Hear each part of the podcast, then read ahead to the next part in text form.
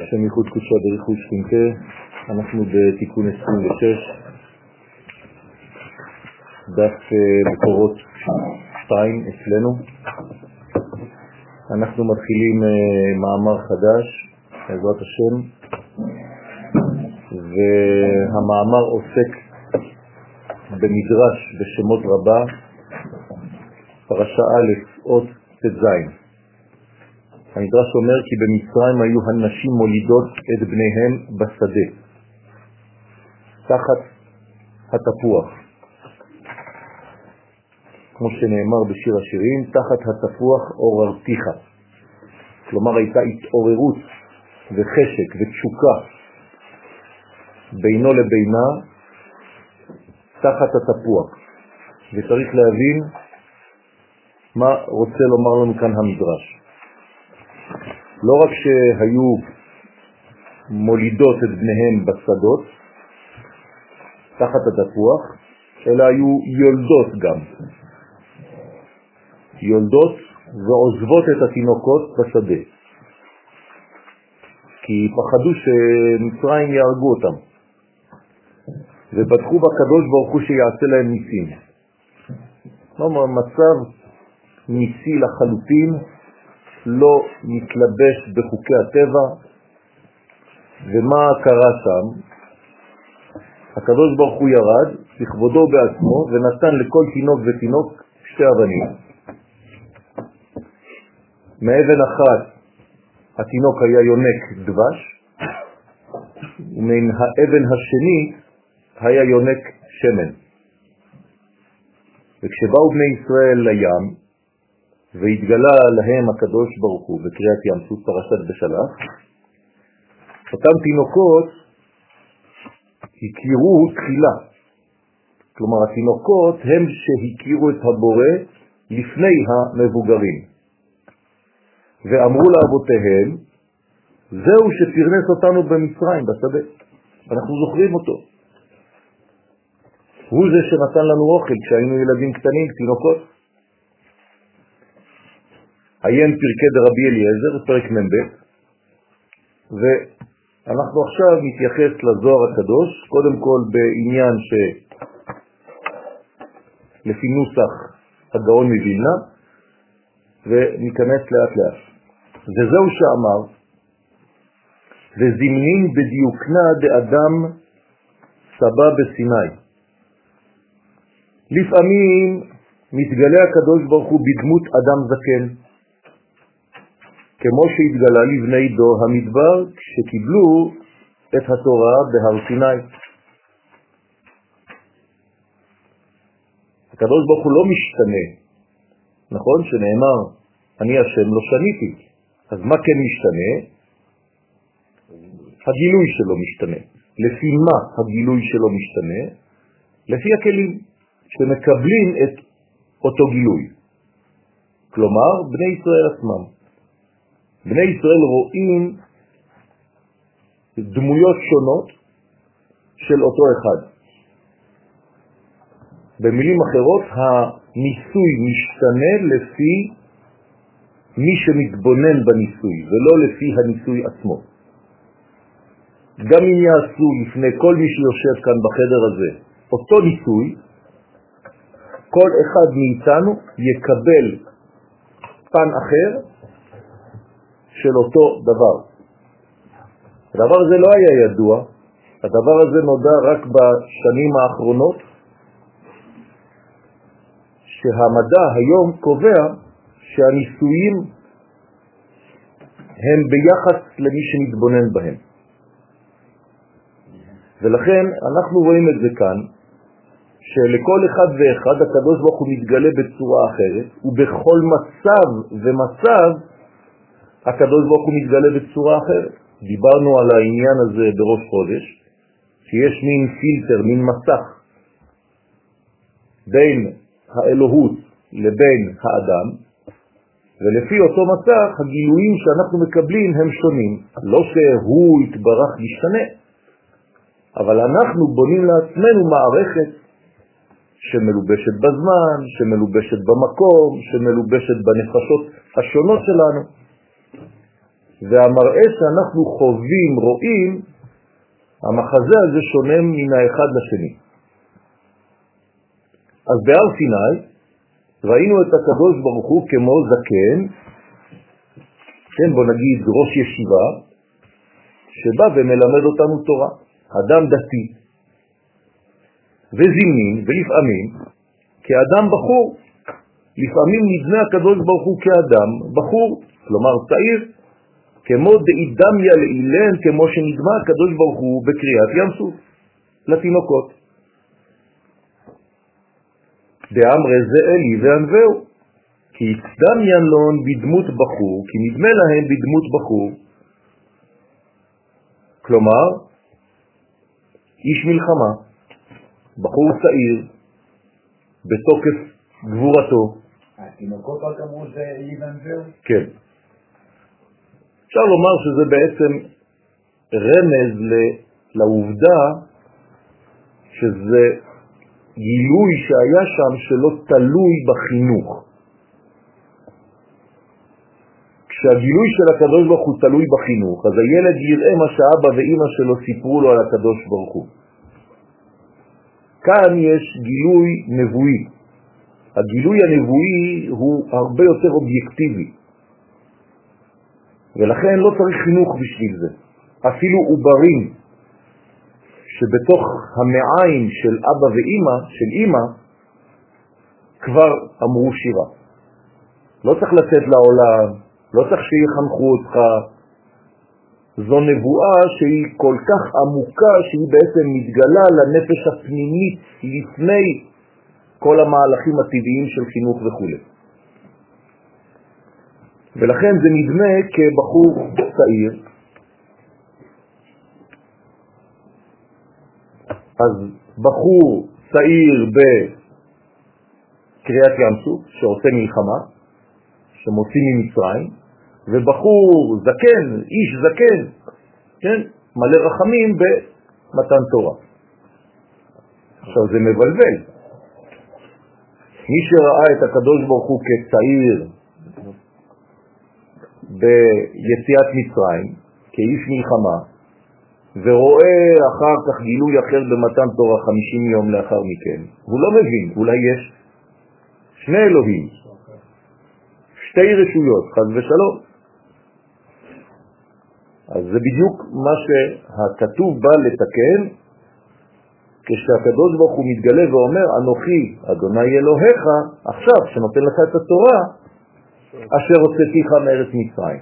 אני אותו אחד. במילים אחרות, אני לאומי ודתי. אני צעיר וזקן.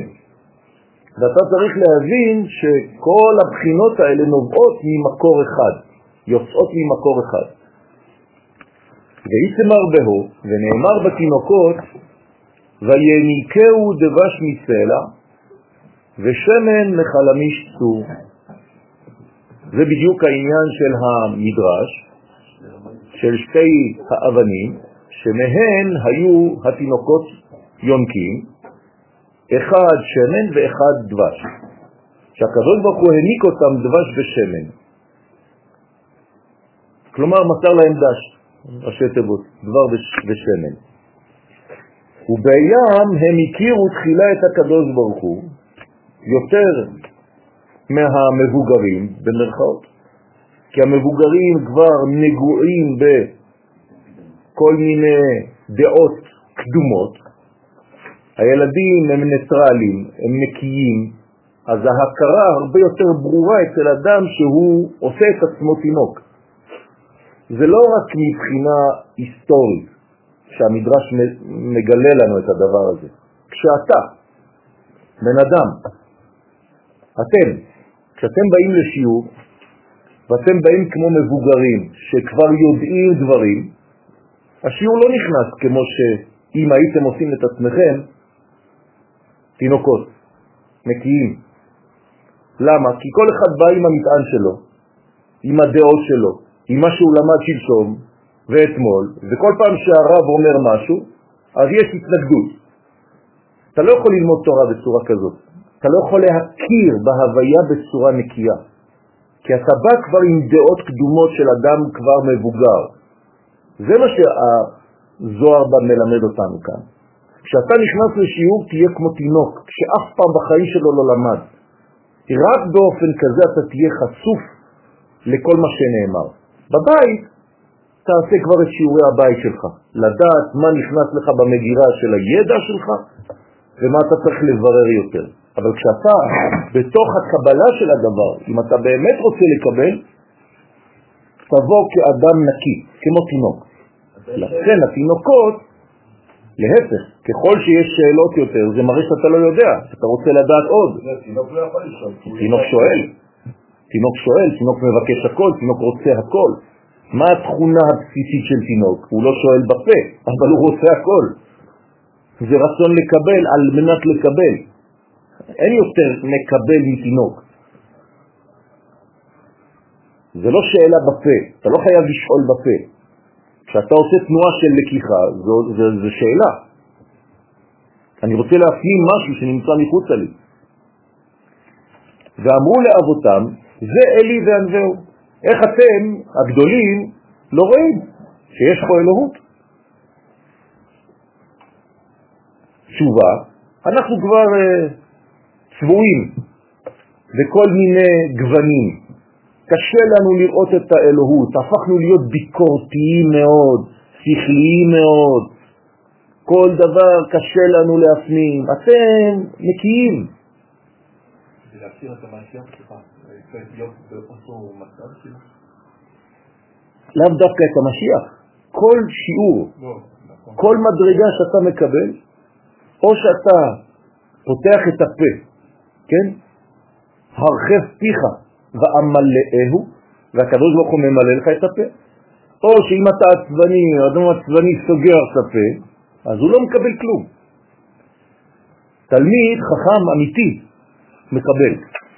אחרי זה הוא עושה בירורים. אבל לאילן דתליין מיני ומשכינתה לא ישתנה לעולם. אבל לאלו הצדיקים וחסידים שזכו במעשיהם לבחינת רוח ואצילות מזעיר אנפין. עכשיו הזוהר עולה מדרגה, אומר למי הקדוש ברוך הוא מתגלה בשינויים כאלה? פעם כבחור, פעם כזקן, פעם כלוחם, פעם כראש ישיבה, לאנשים שלא מעולם האצילות, לאנשים שהם יצאו מעולם האצילות, שיצאו לעולם של פירוד, אבל מי שנמצא בעולם האצילות, צדיקים וחסידים שכבר זכו במעשיהם לרוח הזאת של אצילות, אז אין כבר שינויים, כי ככל שאתה עולה במדרגות, השינויים מתמעטים, כי בנקודה ההתחלתית השורשית, הסיבה והתוצאה נמצאות באותה נקודה. ככל שאתה מתרחק, אז הסיבה מתרחקת מהתוצאה, כמו משולש, כמו פירמידה. אבל ככל שאתה עולה בסולם הערכים, אתה מבין את האחדות של ההפכים. במילים אחרות, איך אני מכיר באדם גדול? הוא יודע ששני ההפכים שייכים לאחד. אדם קטן, הוא רואה את שני ההפכים והוא לא מבין שזה בא משורש אחד. אומר, לא יכול להיות שאתה אומר לי שאנחנו בזמן גאולה ויש כל כך הרבה בעיות במדינה. זה אדם קטן. אדם גדול יודע שזה תהליך פנימי עמוק, וככל שהוא מעמיק, כן, כי לעלות לאצילות פירושו להעמיק, אז מתגלה לך, אז מתברר לך שהכל מאותו שורש. לכן התורה מספרת לנו את כל הסיפורים של כל מיני האנשים. אפילו משה רבנו שואל, מהרגע ששלחת אותי להיות גואל, יש עוד יותר ויותר בעיות. לא מבין. ומה התשובה של הקדוש ברוך הוא? אני אשם. אני אשם? כן, אני אשם פירושו של דבר, אותם הפכים שנראים לך כסותרים אחד את השני, באים ממקור אחד, זה י' ברוך אתה השם, אלוהינו מלך העולם יצר אור ובורא רע. אני השם עושה כל אלה. איך יכול להיות? אז זה בדיוק העניין של גדלות. גדלות פירושה חיבוק של הפכים. קטנות פירושה הפרדה וחוסר הבנה של אחדות כוללת. לכן מי שנמצא ברוח של אצילות, אז בשבילו אין שינויים. אז אלה שזכו לנפש דאצילות או לרוח דאצילות מן השכינה, לאלו אין הקדוש ברוך הוא משתנה לעולם. הם רואים אותו כפי שהוא, אלא הם זוכים להתגלות של שם הוויה. הנה התשובה, אני השם, י' כ' ו' כ'. בלי שינוי ותמורה. זה מגלה לנו הגאון מווילנה. גם הוויה זה שינוי. הוויה זה לא שינוי. אני י' כ' ו' כ' לא שניתי. אבל יש שינוי בין י'. אתם זוכרים מה שדיברנו על הפסוק הזה? אני זה המלכות, י' כ' ו' כ', לא שניתי. מה זה לא שניתי? לא הפסקתי את החיבור בין, ביני לבין, לבינה, בין עצמותי לבין גילויי. לא. נכון. נכון? מה היה חטאו של אדם הראשון? מה הייתה חטאה של האדמה? היה החטא של האדמה זה שבעצם הוציאה עץ, עושה פרי, ולא עץ פרי. זאת אומרת שהיא הפרידה בין העץ לבין הפרי. מה זה אומר להפריד בין העץ לבין הפרי? היום כשאתה אוכל פרי, אין לו את הטעם של העץ. אתה לא אוכל עצים, אתה אוכל פירות. אבל אדם הראשון, תתקנו אותי אם אני טועה, הצטווה לאכול עצים. הוא לא הצטווה לאכול עץ פרי, הוא הצטווה לאכול עצים. אפילו לא מוזכר פרי במה שהוא הצטווה, נכון? ומכל עץ, הגן, אכול תאכל. לא כתוב אה, אה, לאכול פירות. היום אתם אוכלים פירות, אתם לא אוכלים עצים. כלומר, יש לנו כבר בעיה, התרחקנו מהשורש, היינו אמורים בשורש לאכול עצים. היום אנחנו אוכלים רק תוצאות. היום אתה אוכל רק חדשות, אבל זה לא חדשות, זה רק הקטע האחרון של האייסברג, אתה לא רואה כלום. אתה לא רואה את הסיבה של מה שקרה. מצלמים לך משהו, מגדילים לך אותו, עושים זום, ומה שאתה רואה זה זה, ומנתקים את זה מהשורש. כל מה שאנחנו היום אוכלים זה בעצם רק חיצוניות, סיומות, לא שורשים. ולכן כתב הארי הקדוש את ספרו עץ חיים כדי שנתחיל לאכול מהעץ. מי פותח את הספר הזה בכלל? עדיין ממשיכים גם בלימוד התורה לאכול פירות. אז או שהקדוש ברוך הוא יתבלבל, חז ושלום, או שאנחנו רחוקים מהמצב הבסיסי, הראשוני, הקמאי. אז עלינו להתחיל לאכול עצים. אז אני לא עכשיו ארד לשדה כדי לאכול חתיכות עץ. לאכול עצים פירושו של דבר להתחיל לאכול דברים בשורש, ולהפסיק לאכול רק תוצאות.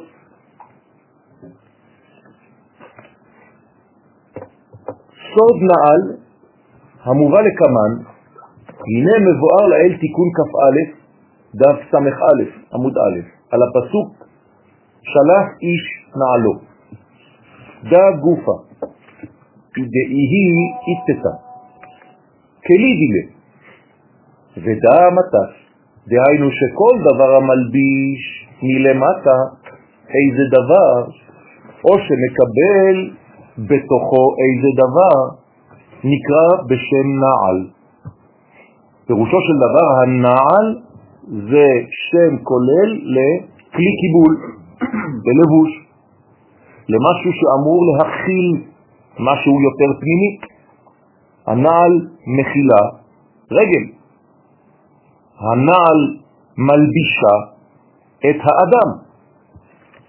רוצה לומר שגוף האדם גם הוא נעל ביחס לנשמה, נכון? תשימו לב עכשיו, מה הפרופורציה בין נעל לבין האדם, מבחינה גופנית. יש לך אדם, כן, אני, כן, והנעל מכסה לו פה. זאת אומרת, אם אני לוקח באחוזים, כמה זה הנעל ביחס לגוף? אה? מעט מאוד, נכון? אותו דבר בין הנשמה לבין הגוף. כלומר, אם הגוף הוא נעל בשביל הנשמה, מה שנכנס מהנשמה לגוף, כמה זה? אחוז, שניים. כלומר, רוב הנשמה נמצאת מחוץ לגוף. במילים אחרות, אנחנו יכולים לדעת מהנשמה שלנו רק את הקטע הזה, שהנעל מלבישה את הגוף, שהרי יש לנו כלל, מה שאני מכיר זה רק מה שמלובש. במילים אחרות, אם זה לא מלובש, אין לי אפשרות להכיר, כי זה הרבה יותר גדול. כשהקדוש ברוך הוא אומר למשה רבנו בסנה, של נעליך מעל רגליך, מה הוא אומר לו בעצם? תפסיק להסתכל על החלק שהוא נעל, כי אתה נעול שם. אז הקדוש ברוך הוא, כשהוא אומר לך לעשות את זה, אתה צריך להבין שהוא מדבר אל כל אחד ואחד מאיתנו. תפסיק להיכנס להרגלים שלך, מעל רגליך. אם אתה רוצה להבין את המציאות האמיתית, אתה צריך להבין מה הפרופורציה בין הנעל לבין האדם, מה הפרופורציה בין הנשמה לבין הגוף. זאת אומרת שיש לנו, אנחנו נבראנו על אופציה לצאת ממה שאנחנו בעצם. או להלביש יותר, כלומר להגדיל את הנעליים, במקום נעל תעשה מגף. וככל שתלביש יותר מהנשמה, אז אתה תבין יותר דברים. במילים אחרות, ככל שאני נותן לבושים יותר לנשמתי, ככל שאני מכיל יותר, ככל שהאור המקיף הופך להיות אצלי אור פנימי, אז אני יותר גדל. ואז אל תדאגו, ייתנו לכם עוד מקיף חדש. זה אומר שאני צריך לבלוע כמה שיותר מהעולם החיצון לי. הוא לא חיצון, הוא סובב פשוט, הוא מקיף.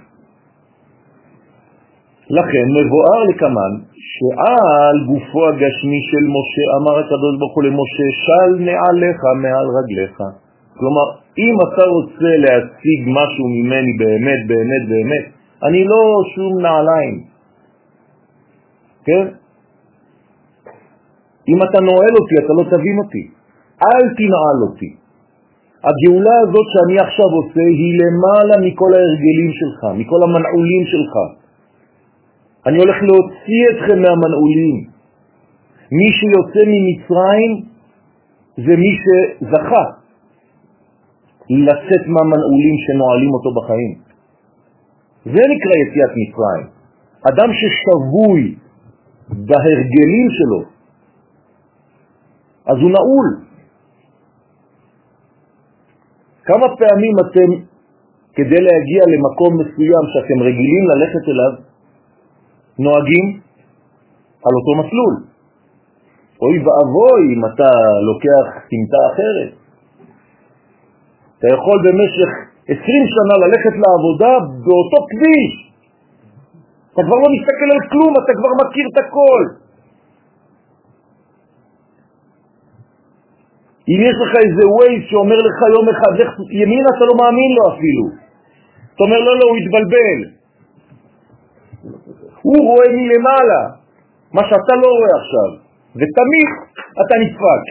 20 דקות אחרי אתה בפקק. ואתה אומר, וואלה, הוא צדק, למה לא הקשבתי לו?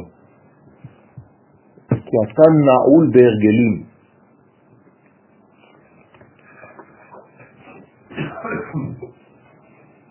וגם האישה, כן.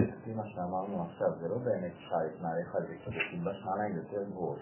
לא, או זה- זה תעשייה. לא, פה זה של זה ממש נשל. נשל בעברית זה עור ההנחה. של הנחש, שהנחש עוזב את האור הזה ומתחדש באור חדש. זאת אומרת, של, כן, זה כמו מחוץ ל. למשל, בכביש יש שוליים, שול. בעצם יש שני מצבים, יש המצב שהקדוש ברוך הוא מבקש שעל את נעליך, ויש המצב שאנחנו צריכים לייצר יותר גבוהה. זה כדי שאני בשלב השני צריך להלביש כמה שיותר במושגים שלי. אז יש את המצב שבו אני מקבל איזשהו משהו ישיר, אתה לא מקבל, זה אלוהי. יש מצב שהוא אלוהי, ממעלה למטה, מקבל משהו ישיר. ויש מצב שאתה צריך להיות בעצם זה שמלביש וזה שמקבל. אז הקבלה היא על על ידי שעל, והבנייה היא על ידי כאילו ליבוש. בדיוק. וגם האישה נקראת נעל לבעלה. זה החידוש. זאת אומרת שכשאתה מתחתן בעצם קנית נעליים. קנית לעצמך מנעול מסוים. קנית לעצמך חיבור לעולם הזה. בימים שהמדרגה האלוהית גדולה מיכולת להכיל, צריכים להוריד נעליים. בבית המקדש אסור להיכנס עם מנעולים. אם אתה נכנס לבית המקדש עם נעליים, אתה לא יכול לקבל משם, אתה לא יכול לחוות את החוויה. ביום הכיפורים אתה צריך להוריד נעליים, כי אתה בתוך חוויה שהיא למעלה ממדרגות העולם הזה, ממימדי הזמן.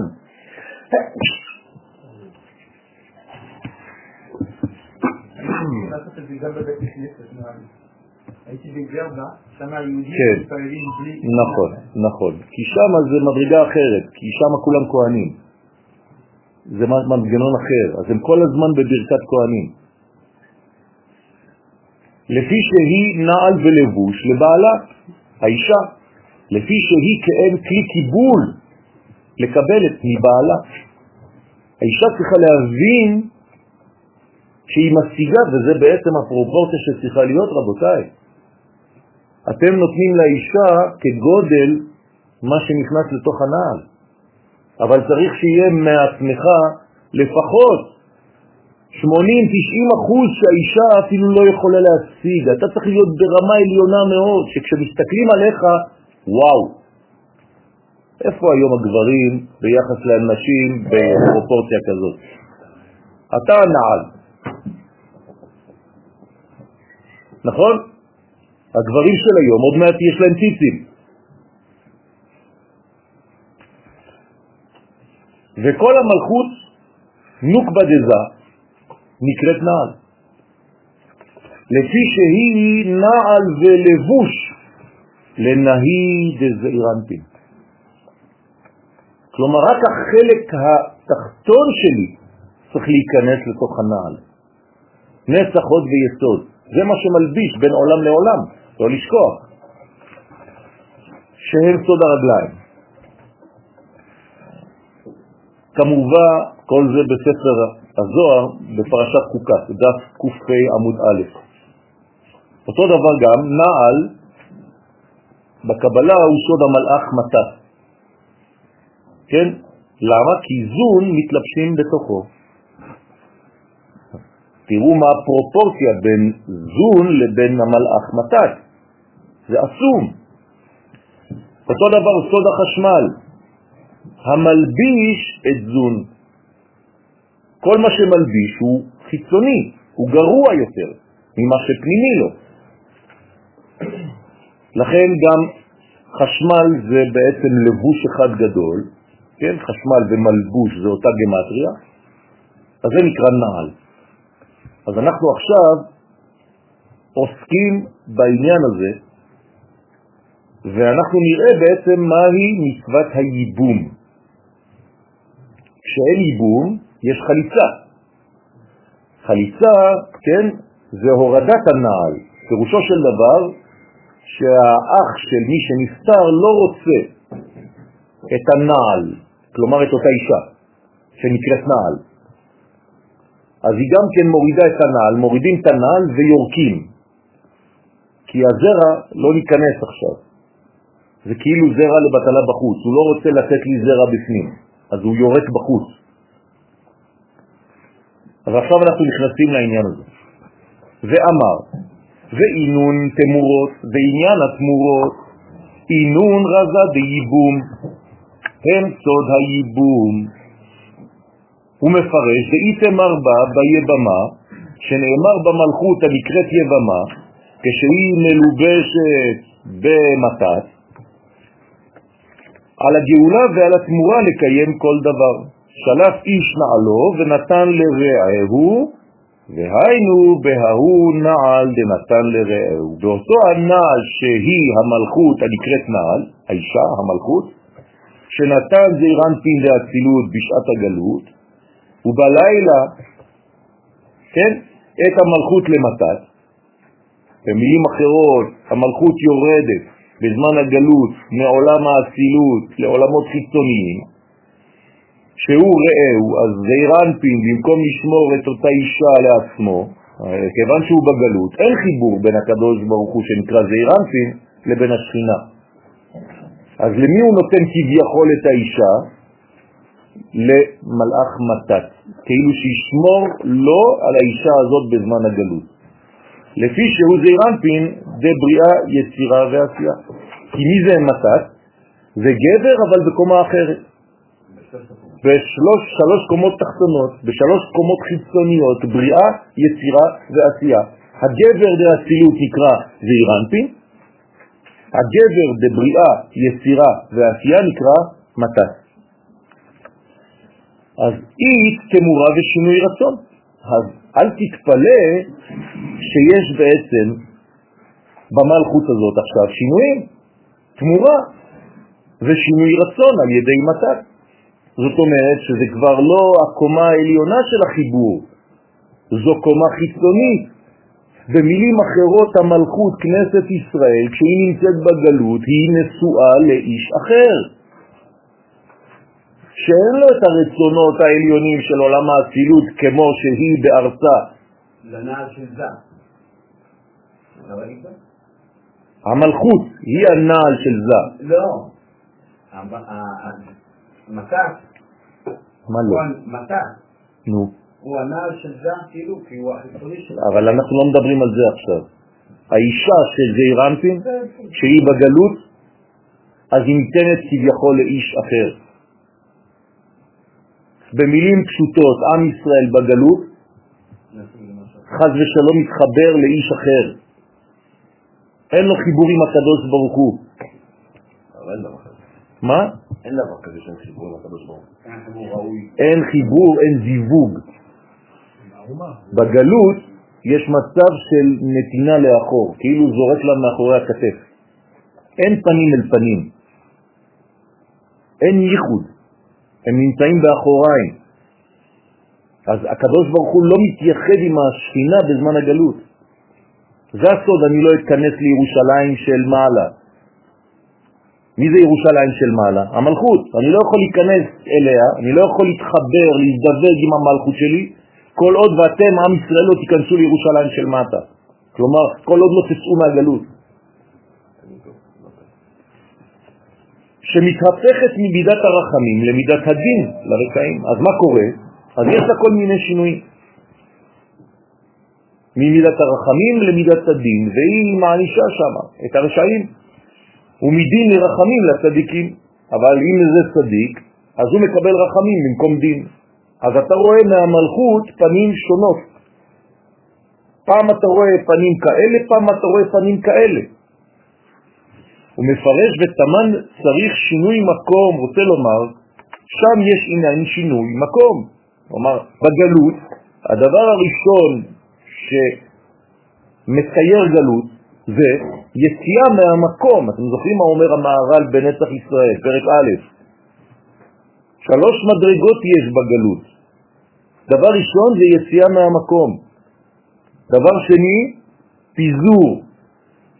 דבר שלישי, עבדות למדרגה שהיא זרה לי. זה פשוט מאוד, אז מה זה גאולה לפי המערל? חזרה אל המקום, קיבוץ במקום פיזור, ועבודה של מי ששייך לי, ולא לעם אחר. כן, כן, כן, קיבוץ גלויות, פיזי. או גם העניין של האחדות בינינו. בוודאי, אבל זה קודם כל קיבוץ גלויות. קיבוץ גלויות זה זה חזרה בבית, זה אותו דבר. לא, למה לא? כי אתה יכול להתקבץ, לצאת, לחזור למקום שלך, ולא להיות במנטליות של המקום. מה שאני אומר, זה לא קיבוץ גלויות פיזי. לאו דווקא קיבוץ. עם החבר, אתה מדבר קיבוץ עם החבר, אני אומר לך קיבוץ עם עצמך, זה. אה, זה הרבה יותר פנימי. לחזור הביתה זה פיזי, זה כבר כאילו משהו שכל אחד עושה וחוזר. נכון, אבל זה השלב הראשוני. אנחנו לא ביחד, זה כבר לא הקיבוץ. אנחנו ביחד, רק צריך להבין, לא. הרבה אנשים מתבלבלים בין שינוי דעות לבין להיות ביחד. לא מדבר על דעות שונות בינינו. אנחנו ביחד, אנחנו ביחד. הדעות שלנו שונות. רק אנחנו עכשיו מתרגמים שינוי דעה אויב. זה לא נכון. בזה אנחנו טועים. זה לא בגלל שהשני לא חושב כמוני שהוא האויב שלי. יש לנו אינטרס אחד, זה נקרא מחלוקת שהיא לשם דבר אחד, לשם שמיים. אם המחלוקת לא לשם שמיים, אתה צודק. זהו, שנכון להיום, ברוב המחלוקות, הבן אדם השני לא מקבל שיש אופציה לדעה נוספת משלו, שיש רק אמת אחד. אני לא חושב. אם זה היה המצב, הקדוש ברוך הוא היה זורק אותנו מהארץ. כי הרי אי אפשר להישאר בארץ ישראל אם אתה קרוי רשע. אם אתה עדיין בארץ ישראל וכל אותם אנשים נמצאים עדיין בארץ, זה אומר שמבחינה פנימית יש להם אותו אינטרס, הם רוצים רק את האינטרס של האומה. לא מתאים לך, אבל זה מה שהוא רוצה באמת. הקדוש ברוך הוא יודע את האמת הזאת, אם לא, הוא מיד היה זורק. מי שזר למקום הזה, הקדוש ברוך הוא מסלק אותו החוצה. ותקי הארץ את יושביה. ואם הארץ לא מקיאה אותך, זה אומר שאתה צדיק. לא גלוי, אבל צדיק נסתר. אתה לא רואה את זה, אף אחד לא רואה את זה. יש לנו פה חסד לאברהם? למה לא? אין דבר כזה. כאן הזכיר את ה- את האמירה של הרב קוק, חסד לאברהם, בטח שיש. הוא אמר שקשה להפיק את הגלות, אבל קשה להפיק את הגלות. זה מאמרים שהם נכונים, אבל צריך להבין, להבין אותם. צריך להבין אותם מה זה אומר. לא.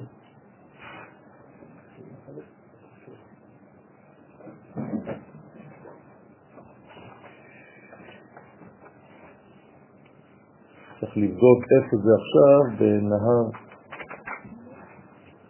י"ב, אם אני זוכר טוב.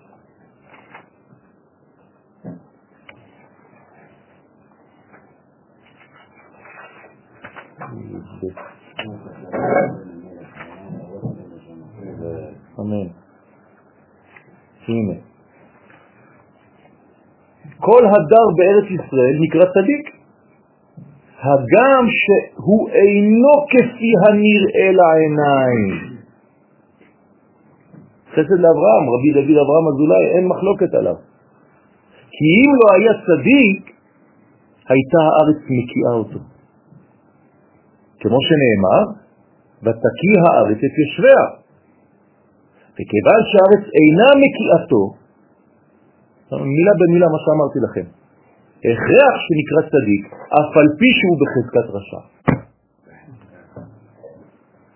מה זה אומר? זה אומר שיש מנגנונים שאתה לא רואה אותם. אז איך אפשר לחלק את הדברים האלה? אז אפשר, אני אסביר לכם. יש אנשים שהם צדיקים מבחינה פרטית, אינדיבידואלית, אבל רשעים ביחס לכלל. ויש אנשים הפוכים שהם צדיקים ביחס לכלל ישראל, אבל בפרטיות שלו הוא לא שומר שבת. אז הוא רשע מבחינה פרטית. אז צריך לדעת איפה זה נמצא כל הדברים האלה. למה במשפט, בפסוק ארץ, חיטה ושעורה, גפן, תאנה ורימון, ארץ זית שמן ודבש, יש פעמיים ארץ? שמתם לב שיש פעמיים ארץ? אומר הרב קוק, יש שתי מדרגות של מי שנמצא בארץ. הארץ הראשון בפסוק הוא במדרגה אחרת, של מי שהבין, של מי שהפנים. והמדרגה השנייה של ארץ זה מי שבא בעל כורחו, אבל בסופו של דבר הם נמצאים בפסוק אחד. ומי שקרוב יותר למילה ארץ בפסוק מוקדם לברכה. זאת אומרת שאם כתוב ארץ חיטה, אז אני מתחיל את הסדר שלי של הברכות במזונות, בחיטה, כי זה קרוב לארץ הראשון. אבל אחרי זה יש ארץ שני, ארץ זית.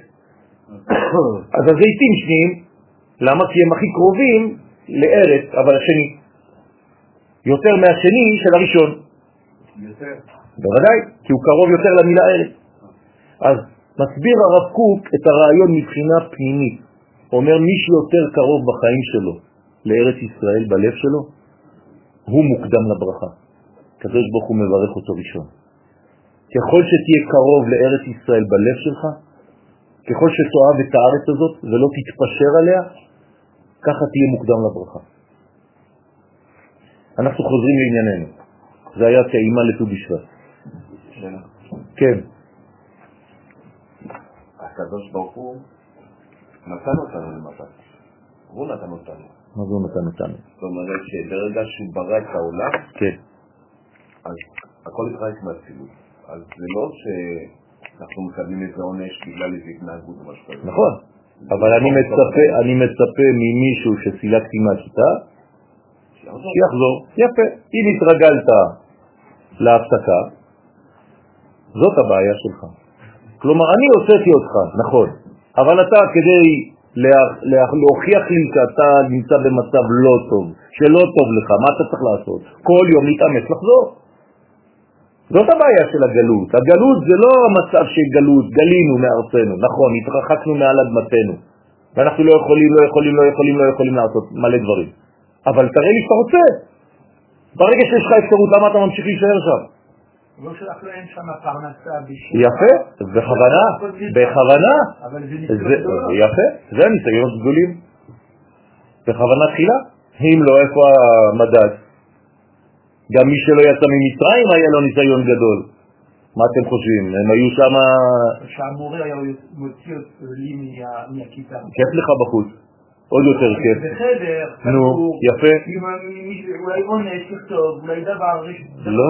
יודע להבין שבחוץ זה לא שלי. זה יפה, אבל אתה צריך להבין שבחוץ, כן, יש מלא מלא מלא משיכות חיצוניות לדבר הזה. הוא שם אותך במבחן.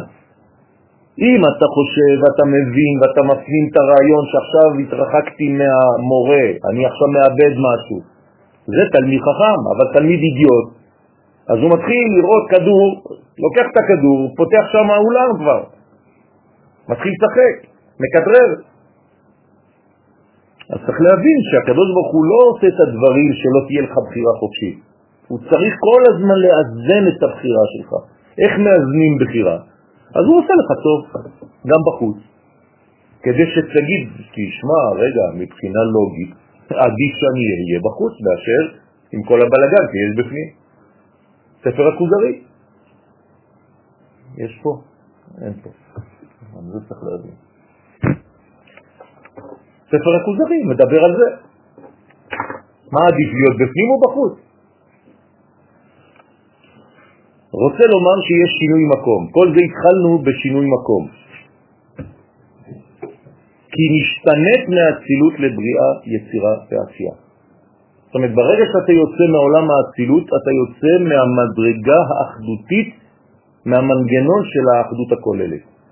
שאתה מבין את שמע ישראל השם אלוהינו השם אחד. וברגע שאתה כבר בחוץ, מחוץ לאצילות, אתה מתרגל מהר מאוד למצב של הפירוט. כלומר, אתה נשאר יותר מדי זמן בגלות, אתה קבל. זהו. כמו מלאכים, מלאכים שהם יורדים לעולם הזה, אם הם נשארים יותר מדי זמן, מה קורה להם? הופכים להיות בני אדם. אתם מבינים איך זה עובד? ואנחנו יכולים לבחור. יש להם בחירה, גם למלאכים יש בחירה, תלוי איזה מלאך. זאת אומרת, יש מדרגות, מדרגות. כשאתה נכנס למישהו, אתה מתרגל אליו, לכן כל הזמן צריך להיות קרוב לרב. והיו, והיו, סליחה, עיניך רואות את מוריך. למה? כי אתה מתרגל למדרגה של החיים ברמה, ברמה כזאת, אם לא, אתה מיד תופל. קל מאוד ליפול. שבוע בחו"ל, אתה כבר בעולם אחר. עד שאתה חוזר זה שינוי פאזה בראש שלך, אתה יכול להיות בדיכאון אפילו. ושינוי השם אותו דבר. ויש שם שינוי השם. השמות משתנים. אתם ראיתם שבסוף הגלות אפילו אנשים שהיו גדולים, רבנים, איך קוראים להם? בשמות של יוונים. אלכסנדר. מה זה הרב אלכסנדר? כן. אה? סרגי. הרב לורן. מה זה הדברים האלה? הרב ברינו. מה קרה שם? כי משתנית משם הוויה לשם מם צדי פ צדי. כלומר, שם הוויה הפך לשם אחר. ושינוי מעשה רוצה לומר שנשתנית מרחמים לדין ומדין לרחמים לפעול הנהגות העולם. כי אתה הופך להיות מה שאתה שם. כמו בעל הבית. עדיין, העולם הוא יחסית לאצילות, בחוץ. נכון? אבל עדיין, כי צריך גם להישאר ככה, ככה אם הוא יהפך להיות אצילות, ודאי, הוא נעלם. בוודאי. אבל אתה צריך לדעת למי אתה שייך. יש דמויות שחייבות להישאר בעולמות בריאה, יצירה ועשייה. לא אמרנו לכולם להיכנס לאצילות. יש גם זמן לגלות. יש גם זמן, יפה. ויש גם זמן נכון, גם נכון, נכון, נכון, שבאו. נכון. לכן הדבר החכם זה לדעת מי אתה, באיזה זמן אתה צריך להשתנות, כלומר אתה צריך להכיר עכשיו את הזמנים, אתה צריך להכיר את הזהויות, ואתה צריך להכיר את המקומות. זה בדיוק העניין של מזל. מקום, זמן ונפש. ולשון. זה אותו דבר. זאת אומרת, אני צריך לדעת שיש מצב גלותי, ואני צריך לדעת גם מתי להפסיק את זה. מה היה הפחד הכי גדול של יעקב? הוא אומר את זה. ואיחר עד עתה. כשהוא חוזר הוא אומר ואיחר עד עתה. יעקב אבינו. כלומר, הוא מצביע על הבעיה שלו, שהוא איחר. מעשה אבות סימן לבנים, הבנים יחרו. ואיחר עד עתה. לקיים כל דבר שיהיה קיום להנהגת העולם בכוח השכינה נקראת דבר. הוא מפרש כי נעל אי הוא גופה, אז כל נעל זה גוף, כן, זה מלכות, שמלבישה על הנסח הוד ויסוד, על הנהי של המדרגה הקודמת. אז עכשיו רבי שמעון בר יוחאי עליו השלום שואל שאלה, ושאל רבי שמעון, זכותו תגן עלינו אמן, ואמי בחליצת נעל דנתן לרעהו, למה בחליצת הנעל שזה רנפין חולץ ממנו את המלכות שהיא הנעל שלו, ויורדת והיא מתלבשת במסת דביע, בריאה יצירה ועשייה, כמו שאמרנו, שעל זה נאמר ונתן לרעהו היא תמורה ושינוי. למה יש בה תמורה ושינוי בהנהגת המלכות כשהיא במסת? הלא המלכות בכל מקום שהיא נמצאת עומדת בקדושתה. אני מתרגם את זה למילים שלי. גם בגלות אתה רואה אנשים דתיים, שומרי שבת, אוכלים כשר, לומדים תורה, הכל. אמר סבא חדה מהנשמות שבאו מגן עדן, הייתה נשמה אחת שירדה, לגלות סתרי תורה לרבי שמעון. כן? קבלה, זה נקרא קבלה. רבי שמעון לא ממציא דברים, הוא מקבל. כל מיני נשמות באות. למה הן באות אצלו? כי הוא כלי. ברגע שפתחת את עצמך והפכת לכלי, הדברים באים. אתם רוצים יום אחד ללמוד עם אליהו הנביא בלילה בבית שלכם? תיפתחו, תהיו כלי. יש היום מלא אנשים שלומדים עם אליהו הנביא בלילה. למה? הם הפכו להיות כלים, כלי קיבול. בלי כדורים. בלי כדורים. כן? ואם יש לך ספק בזה, זה חוסר אמונה בחכמי ישראל. לא אלמן ישראל, בכל הדורות יש כאלה. זאת אומרת שיש נשמות שבאות ועכשיו מגלות לרבי שמעון בר יוחאי בעצמו סודות. אומרים לו רבי רבי, דהיינו רבי שמעון, לה תמה אחי, לא תשאל על זה, אל תשאל שאלות כאלה, אומרת לו הנשמה, כי בוודאי גלות השכינה במצד גורם לה שתהיה בה תמורה ושינוי. אתה חושב שבגלל שהיא נשארה בקדושתה, היא אוכלת כשר, היא לומדת תורה, היא באווירה של קדושה, שהיא לא השתנתה? אומר, אל תשאל דברים כאלה, רבי רבי, עם כל הכבוד לך. ברגע שהיא יצאה מארץ ישראל, יצאה מעולם האצילות, היא חייבת להיות בעולם של תמורות. אלא דבר זה צריך טעם. אמי חליצה בנעל, למה מצוות חליצה בנעל יותר מבשאר מלבושי הגוף? למה כשיש חליצה? אתם יודעים מתי יש חליצה, כן? לא צריך לחזור על זה. אוקיי. אז למה זה לא בגד אחר? למה הוא לא נותן את הכיפה שלו? למה הוא לא נותן את החולצה שלו? למה דווקא הנעל? השיב הסבא בעצמו ואמר, אלא אי הוא כליפה להתממרה בה. אלא הנעל של היבם הוא לבוש וקליפה שמתלבשת נשמת המת בלי בנים בתוכה. בסדר? כלומר, זה כאילו שהוא נותן עכשיו כלי, זה הנעל שלו, לנשמה של האח שלו שמת. ועל ידי שהאישה חולצת את הנעל מן האח, החי, והיא לוקחת את הנעל אצלה, היא שומרת את הנעל, על ידי זה השכינה שהיא אשת חיל העליונה לוקחת את הנשמה מבין החיצוניים, להשתזבה מיני כדי שתנצל מכף הקלע. כלומר, האקט שאנחנו עושים כאן בעולם הזה משפיע על הנשמה של המת להוציא את הנשמה הזאת מכף הקלע. היא מדרגה מאוד מאוד גרועה שהיא נמצאת. למה היא בכף הקלע? כי אין לה צאצאים, כי אין לה ילדים. כל כך חשוב להביא ילדים לעולם. ולא ישתמודה לגבי מקטרגים דילה, ולא יכירו המקטרגים את נשמת המת. למה? כי עכשיו מסתירים אותה בתוך נעל. נותנים לה כאילו איזה מקום להסתתר, לבוש. ונעשית בחינת נעל לרגלי השכינה. עד שתשתדל השכינה שתתגלגל הנשמה עוד פעם בעולם הזה כדי שתתקן בקיום מצוות פריה ורבייה. כן, כלומר, המת מקבל עזרה מהאח החי ומהאישה כדי להחזיר אותו. והנשמה של הילד שיוולד מהחיבור של האח עם האישה זה בעצם אותו אחד, שמת, שחוזר לעולם. אז אין פה חלל. ממש. אם הוא מתחבר. נכון, אם אין חליצה. אם אין חליצה. אבל אם אין ייבום, אין חליצה. כאילו, מי שלא עולה לייבום, לא, לא תתאפשר לו בכלל חליצה, הוא מצטרף בכלל הכל. כן, או הוא או היא. כן, היום... מסרב, אז אז יש חליצה. לא, אבל... הוא צריך עכשיו להתחתן אח. לא, אם אין מצב של ייבום, אין מצב של חליצה או לא.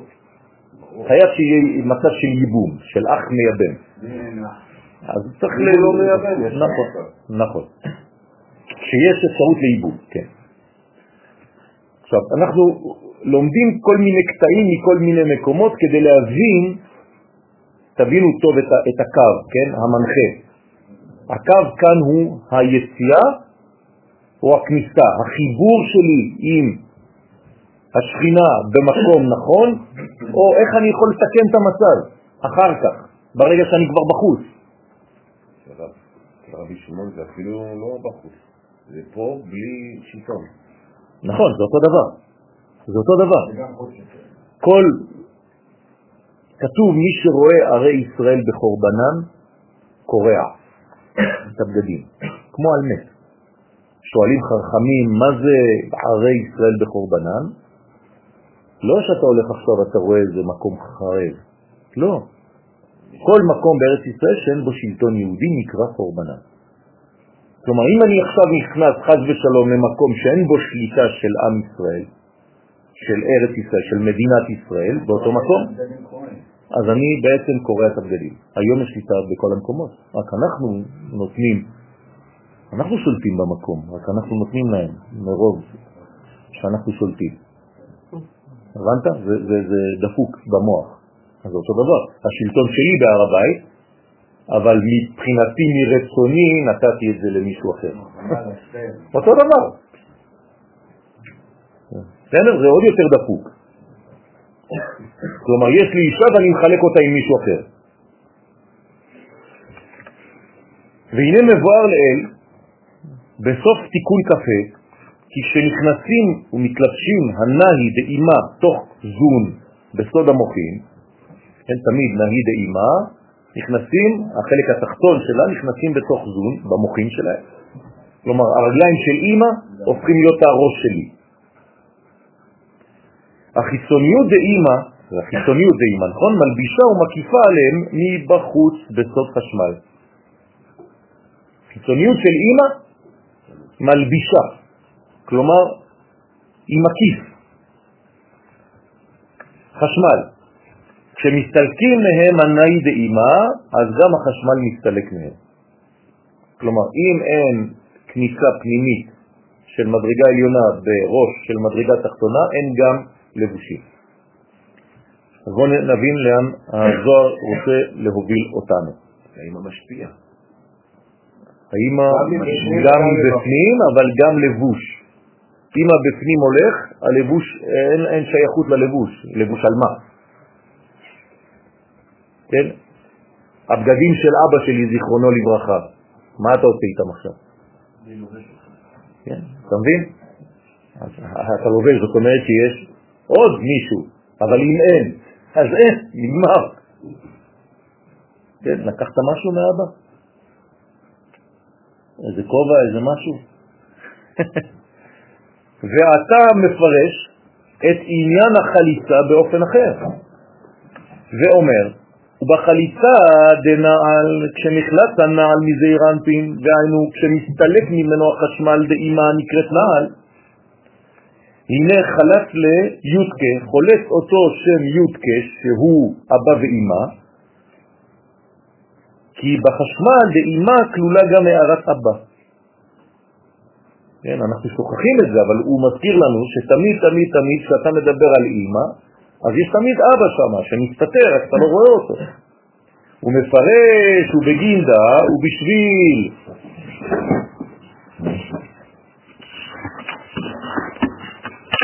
אנחנו ממשיכים בדף שלוש.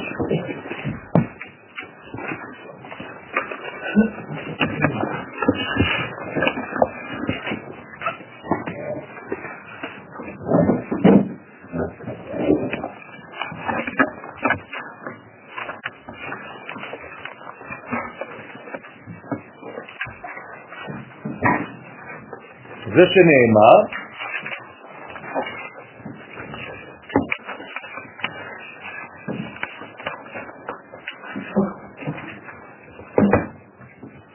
שלף איש נעלו ונתן לרעהו.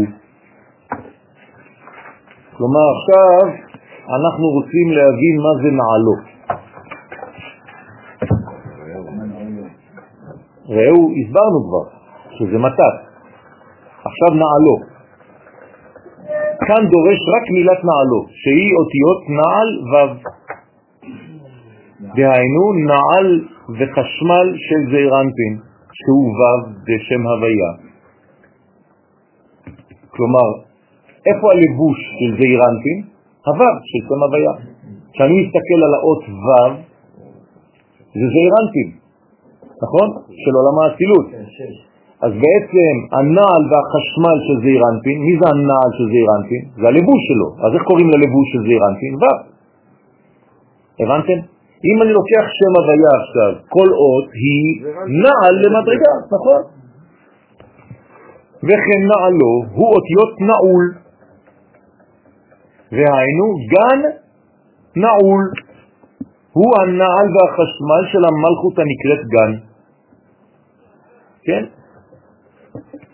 עבדו חמיד. שגם היא נעולה עם החשמל דאבא ואימא. הוא מפרש, דאי הוא בן יודקה, שזעירנפין הוא בן של יודקה, נכון? כן. אני כותב יודקה ואבקה, זה אבא ואימא, יודקה, והבן שלהם זה ו'. אז הוא הבן של יודקה, שהם אבא ואימא. כי הוא מקבל מוחים עיקרים מהם.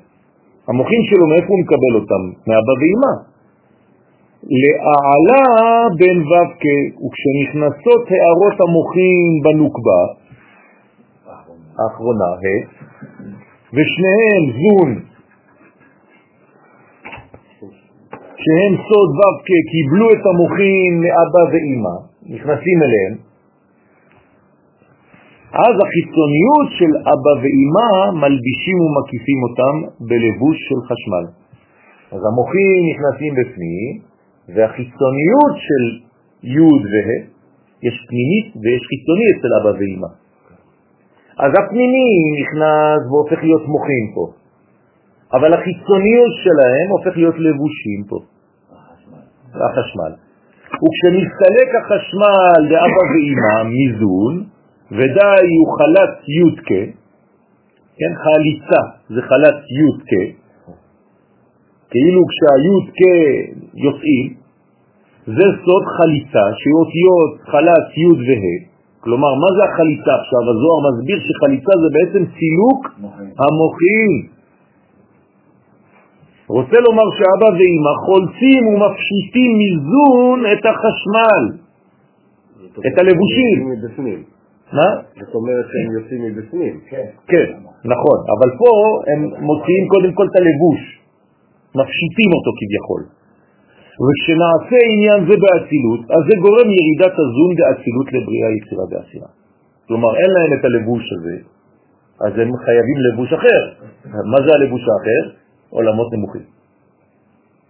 במילים אחרות, כשאתה לא מלובש במקום הראוי לך, כן? כשהלבושים שלך לא הולמים אותך,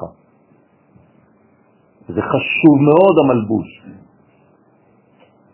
אז בעצם נותנים לך מלבוש אחר. ואיך זה נקרא? לבושים צועים. מה זה לבושים צועים? מבחוץ, פה. לכן זה נקרא צועה, חז ושלום. כל מה שיוצא מבחוץ, לבחוץ. ושם הם מתלבשים בזון בבריאה, יצירה ועשייה. תשימו לב איך הדבר הוא קשה מאוד לצאת מהצילות, למרות שעולמות בריאה, יצירה ועשייה זה עולמות גדולים, אבל היציאה מהצילות זה פשוט חורבן. מרוב שיש פער גדול בין עולם האצילות לבין מה שבחוץ. אבל זה כל עניין הבריאה. נכון, נכון, זה כל עניין הבריאה. לכן בעצם הקדוש ברוך הוא בבריאה, מה, עשה? הוציא עולם שהתרחק ממנו, ולשם מה? שיחזור אליו. כל המהלך שלנו זה המהלך הזה. עכשיו, זה לא שאנחנו חוזרים לבפנים, זה שאנחנו מאפשרים בחוץ שהוא הפנימי יחזור אלינו. זה אותו דבר. כן. אז עכשיו אנחנו צריכים להבין את כל הבניין הזה, איך הוא עובד. אז זה, זה כל המשחק, זה כל המשחק. כל המשחק זה פיצול לצורך ציבור. זה פאזל שהיה אחד, חילקו אותו לשש אלף חלקים, ערבבו לך את זה בקופסה ואומרים לך עכשיו תחזור לשלם. זהו. בסדר? עכשיו, איך אתה מתחיל את הפאזל? במסגרת. מה זה אומר? שהתיקון הראשון מתחיל בחיצוניות דווקא. אתה בונה לעצמך מסגרת, קוראים לזה מדינה. ולאט לאט אתה מכניס תוכן. אתם מבינים? אם אין לך מסגרת, אתה תלך לאיבוד, כי הכל דומה באמצע. אתה הולך לקצוות, כשאתה רואה שהם, כן, שהחלק מהפאזל הוא כזה, אתה יודע שזה מסגרת, כן, שהיא או פה, או פה, או פה, או פה, אין לך אפשרות אחרת. אז זה נקרא מידת הדין. ולאט לאט אתה אחרי זה בונה את כל החלקים שהם כאלה. יש מצב שעוד לא סיימנו את המסגרת? לא, אין מצב. היום כבר אין. המסגרת שקיימת זה המסגרת? זהו, נגמר. היום אנחנו עכשיו צריכים להכניס תוכן. היא לא המסגרת התורנית. עכשיו אני אומר לך, צריך להכניס תוכן. זה התורה. עכשיו צריך להכניס תוכן. המסגרת הייתה מדיני, הייתה חיצוני, הייתה ארצי, הייתה של אינפרסטרוקטורה של כבישים, של צבא, של מערכת, של ביזנס, של ערכים, של מה שאתה רוצה, כל זה בסדר. ברוך השם, אנחנו במצב לא רע, אפילו טוב ביחס למדינות אחרות. עכשיו נשאר זמן של להכניס תוכן. עכשיו צריך להכניס אור, עכשיו אנחנו אחראים כולנו להכניס תוכן, איפה שאתם נמצאים. כל בן אדם שאתם פוגשים אותו, צריך לשנות לו את הראש. להכניס בו פנימיות. אז רוצה להשיב ממתן שלך, מה שאתה אומר שאני לא צריך לחזור לאצילות. לחזור לאצילות מבחינתי זה להימצא פה ולעשות את התכונות של האצילות של לחשוב פה במקום. נכון, נכון, להביא את האצילות עליך. נכון, להביא את האצילות עליך. כן. להחדיר בנו את העולם העליון הזה, הפנימי הזה. כי זה עולם פנימי האצילות. זה אצלו. זה בצל שלו. לדעתי אנחנו צריכים לחשוב על אצילות במלכות. אני צודק? אנחנו עדיין למטה. צריכים להוריד את האצילות למלכות עדיין. זה בדיוק העניין שאנחנו מנסים בעולם הדואלי, בעולם הבינארי, של שתיים, להכניס את העולם האחדותי. כן, זה, זה משולש של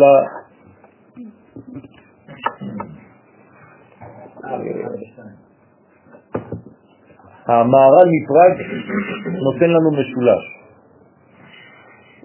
עליון אלוהי, אנושי אנושי. בסדר? זה משולש מאוד מאוד מיוחד שצריך ללמוד אותו. האלוהי האחד הוא עובר קודם כל דרך אנושי-אנושי. כלומר, אם אין לי יחס בין אדם לחברו, אני לא יכול לגלות את האחד. בסדר? ככה אני עולה לאחד. דרך שניים אני מגלה אחד. כן. כשמשלימים אחד את השני. גם אם הם מתנגדים אחד לשני, הם משלימים אחד את השני בהתנגדות. זה הכוח. בסדר? אז צריך להבין איך בעצם המכנה המשותף שלנו הוא אותו רעיון. כאילו- אהבת העם שלי, אהבת הארץ שלי, אהבת התכנים הפנימיים האלוהיים שלי. אני יודע יותר רחוק, אני אומר, אה, ישראל ועמי העולם משלימים לאחד. גם אותו דבר. כשישראל יגמרו את העבודה שלהם ביניהם, מי אומר יימח שמם? אתה. הישמעאלים. אתה לא אומר יימח שמם לישמעאלים, אתה אומר יימח שמם רק למחבלים שרוצים לחסל אותך. אם אתה אומר יימח שמם לישמעאלים, אז אתה לא בסדר. לא, זה בדיוק, זה צריך לעשות. הרב קוק היה אומר, היה משפט של הרב קוק, אין לי בעיה עם אחמד או מוחמד. יש לי בעיה עם מישהו לא רוצה שאני אהיה כאן שולט. כלומר, שמתנגד לשלטון שלי והורס והורג ומתפוצץ כדי שלא יהיה לי שלטון פה. זה אני צריך לצאת נגדו. אותו אני צריך להגיד לו, שימח שמו וזכרו. אבל אם אני רואה ערבי בחוץ, אני לא יכול להגיד יימח שמו, גם אם הוא בא לעבוד אצלי בבית ועושה לי תיקונים, אני לא יכול מאחורי הגב להגיד יימח שמו. בסדר, צריך להיזהר מאוד. וזה שאמר, ומשה יתמרבה, ומשה רבנו נאמר בו, של נעליך מעל רגליך. כן, הרבה ישראלים אומרים נעליך. לא, זה לא נעליך. הכתוב אומר, של נעליך. כן? נעל ברבים זה נעלים. אז של נעליך מעל רגליך. שתפשוט את לבוש של הקליפת, קליפת נוגה, שנגעה בו בת פרעה. במילים אחרות, בת פרעה, מה עשתה למשה? גידלה אותו, כלומר, הכניסה בו תכנים של מצריות. אומר הקדוש ברוך הוא למשה, עכשיו אתה הופך להיות הגואל של ישראל. אני חייב לנקות אותך בשלב ראשוני מכל המנעולים האלה. זה מנעול. דא בהיפוכה דאחרנים, זהו בהיפוך מאחרים. כי חליצת הנעל שהייתה באצילות הייתה לגריעותה. כן. עכשיו אתם רואים שזה מהלך הפוך. פה משה צריך להיכנס לתוך הצילות, לא שמוציאים לו את הנעל כשהוא יורד מהצילות לבריאה, יצירה ועשייה. הוא כבר נמצא בבריאה, יצירה ועשייה. כזאת ברוך אומר לו, כנס פנימה. יש לו חליצה מהקליפות. יפה. אפשר להיחלץ מעולם האצילות ואפשר להיחלץ מעולם של חיצונים. אם אתה נחלץ מעולם של חיצונים, אתה נכנס הביתה. אם אתה נחלץ מעולם של הבית, אתה יוצא החוצה. אצל משה זה הפוך, הוא יוצא מהגרעון, הוא יוצא מהגריעות ונכנס עכשיו למקום הטוב. שנסתלק החשמל דאבא ואימה מזון וגרם להם ירידה לבריאה, יצירה ועשייה. זה מה שהסברנו לפני. אבל עניין חליצת הנעל אצל משה היה לטובה. אומרים לו, תיפרד, כמו שאמרו לאברהם, לך לך מארצך, ממולדתך, מבית אביך. כלומר, מה הקדוש ברוך הוא מבקש מאברהם? לעזוב מה בדיוק? שלוש נקודות, מקום, זמן ונפש. לך לך מארצך, מה זה אומר? מקום. מולדתך, מה זה מולד? זמן. המולד יהיה ביום שלישי, נכון? בית אביך, חינוך, נפש. אתה צריך לעזוב שלוש נקודות כדי לחזור לארץ ישראל. כלומר, תעזוב את המנטליות הגלותית, תעזוב את המקום הגלותי ותעזוב את הזמן הגלותי. לאן? אתה לא נשאר באוויר, אל הארץ אשר הראית. מה זה אל הארץ? מקום. ועשך לגוי גדול, מה זה? ונברחו בך כל משפחות האדמה בזמן. הבנתם? שעל ידי זה מתלבש בגוף הראשון בחשמל דאצילות. אז עכשיו משה חוזר לעולם האצילות, נכנס לעולם האצילות. במילים אחרות, כדי להיות משיח צריך להיות יפה, בעולם האצילות. סוד של הרמח"ל, הרמח"ל אומר לנו, אין גאולה אלא מעולם האצילות. אי אפשר לגאול אם אתה בעצמך לא נמצא בעולם האצילות. בסדר? אתה לא יכול להוציא את עצמך בגלל שאתה תופס את עצמך בשיער, אתה מוציא את עצמך מהמים. אתה לא יכול, נכון? אבל מישהו שנמצא כבר בעולם האצילות יכול להרים אותך מהשערות. זה למעשה מה שאנחנו... שנשאר לך עוד משהו. מה? אנחנו חייבים היום לעשות, לחזור לעולם האצילות. נכון. להחזיר את האצילות לתוכנו. אבל לא, זה הבניין בית המקדש זה כבר הסוף. בסדר? המשיח צריך לבנות את בית המקדש כדי להוכיח שהוא משיח. כל עוד והוא לא בנה את בית המקדש, הוא בכלל רק בחזקת משיח. אבל המשיח יורד מהאצילות. נכון. לא- הוא בעצמו חייב להיות לא באצילות.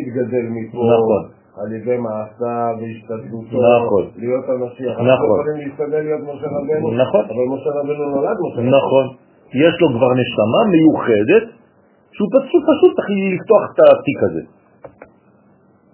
הוא אולי לא ניצל את זה. המעשים שלו זה רק גילוי של מי שהוא באמת. אבל יש לו כבר את הפוטנציאל הזה המשיחי. אבל כולנו ככה. כולנו ככה, אתה אומר. לא, אני לא מדבר... אני מה זה לא? אמרת עכשיו לפני שנייה, כן. למה אתה אומר לי לא? כולנו לא, לא משגיח, אבל כולנו אם נולדנו עם פוטנציאל מסוים, וה, והמעשים שלנו זה רק גילוי מהפוטנציאל. יפה. יפה. וההשתדלות זה נכון. אבל פה אנחנו, אבל פה אנחנו מדברים על משיח. משיח חייב לבוא מעולם האצילות. אי אפשר לגאול אם אתה לא מהעולם הגבוה ביותר. לא משחקים גולות. הגאולה זה לא משחק. לא כל ישראל מגיע משם.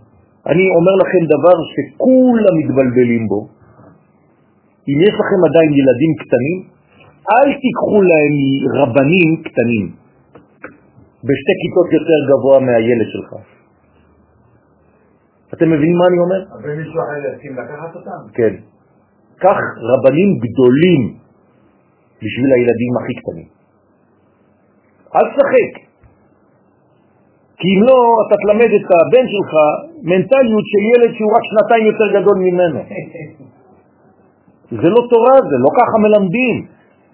אני צריך להביא את המלמד הכי גדול אל המדרגה הכי נמוכה. אז תעשו את זה עם הנכדים שלכם, תעשו את זה עם הילדים אם הם עדיין קטנים. והוא צריך לזה, אני, היו לוקחים אותי בצרפת כמלמד לילדים שהיה להם שנתיים, שלוש שנים פחות ממני. אז בסדר, לי זה היה עושה כסף, אבל זה לא נכון לעשות את זה. אני בגיל שלי לא מסוגל ללמד את הילד הזה שהוא רק שנתיים, שלוש פחות ממני. הם היו צריכים לקחת רב גדול, אמיתי, לא מפלסטיק. והוא צריך לזה, זה לא צריך להתחזיה כדם שחינתה בקליפה. כן, אני מנסה דרך הלימוד כל הזמן להביא לכם עניינים לחיים, כי זה מה שצריך להוציא מפה. זה לא שיעור שהוא נשאר שם רחוק בשמיים. אתה יכול ללכת עכשיו ללמד בגן ילדים? אתה מלמד במכון מאיר, מה, אתה לא צריך ללמד בגן ילדים. תאמין לי שזה הדבר, המצווה הכי גדולה.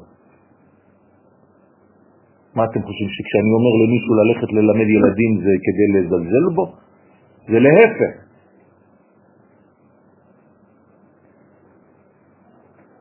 והוא צריך לזה דלה צריך להתחזיה כדם שכינתה בקליפה, כי אינו ראוי להתראות לפני השכינה שנגלתה אליו במראה הסנה בקליפה.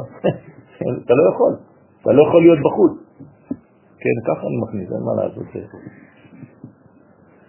אני לא יכול להרביץ לאנשים, אני לא יכול להרביץ להם, יש לי צורות אחרות להכניס אגרופים. אבל זה לכולנו. שהיא הלבוש של קליפת נוגה.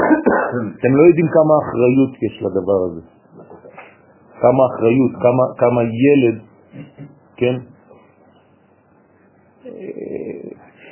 במדרגות אחרות אני רואה את זה, אני רואה את זה במכון, אני, אני במכון כבר 20 שנה, במכון מאיר. כלומר ראיתי כבר 20 מחזורים. בסדר? עכשיו יש צאצאים, יש ילדים, יש ילדים קטנים ויש ילדים, ואני רואה את, ה- את ההורים, ואני הולך לחתונות, ואני הולך לבר מצווה, ואני הולך לזה. לחתונות של הילדים של הילדים. אתם לא יודעים איזה אושר זה. ש- שה- שהאבא אומר ל- ל- לאשתו, זה היה הרב שלי, וואי וואי, מה הוא השאיר לי בראש, איזה רושם, כל הזמן שאני עושה 1, 2, 3, אני חושב על זה, ויש לו איזה ילד קטן, בן שנתיים, והוא בא אומר, בוא, בוא תברך את הרב, בוא תברך את, את הילד. כן, זה חשוב מאוד. לפי, כן, לפני השכינה שנגלתה אליו במראה הסנה בקליפה, הוא חייב לצאת מהקליפה, שהיא הלבוש של קליפת נוגה. ורזה דמילה, בסוד הדבר נרמז במה שכתוב, כי אין לבוא אל שער המלך בלבוש שק. אסור לבוא בשער המלך, מי זה המלך פה? הקדוש ברוך הוא. אתה לא יכול לבוא בלבוש שק. מה זה לבוש שק? אבל, נכון?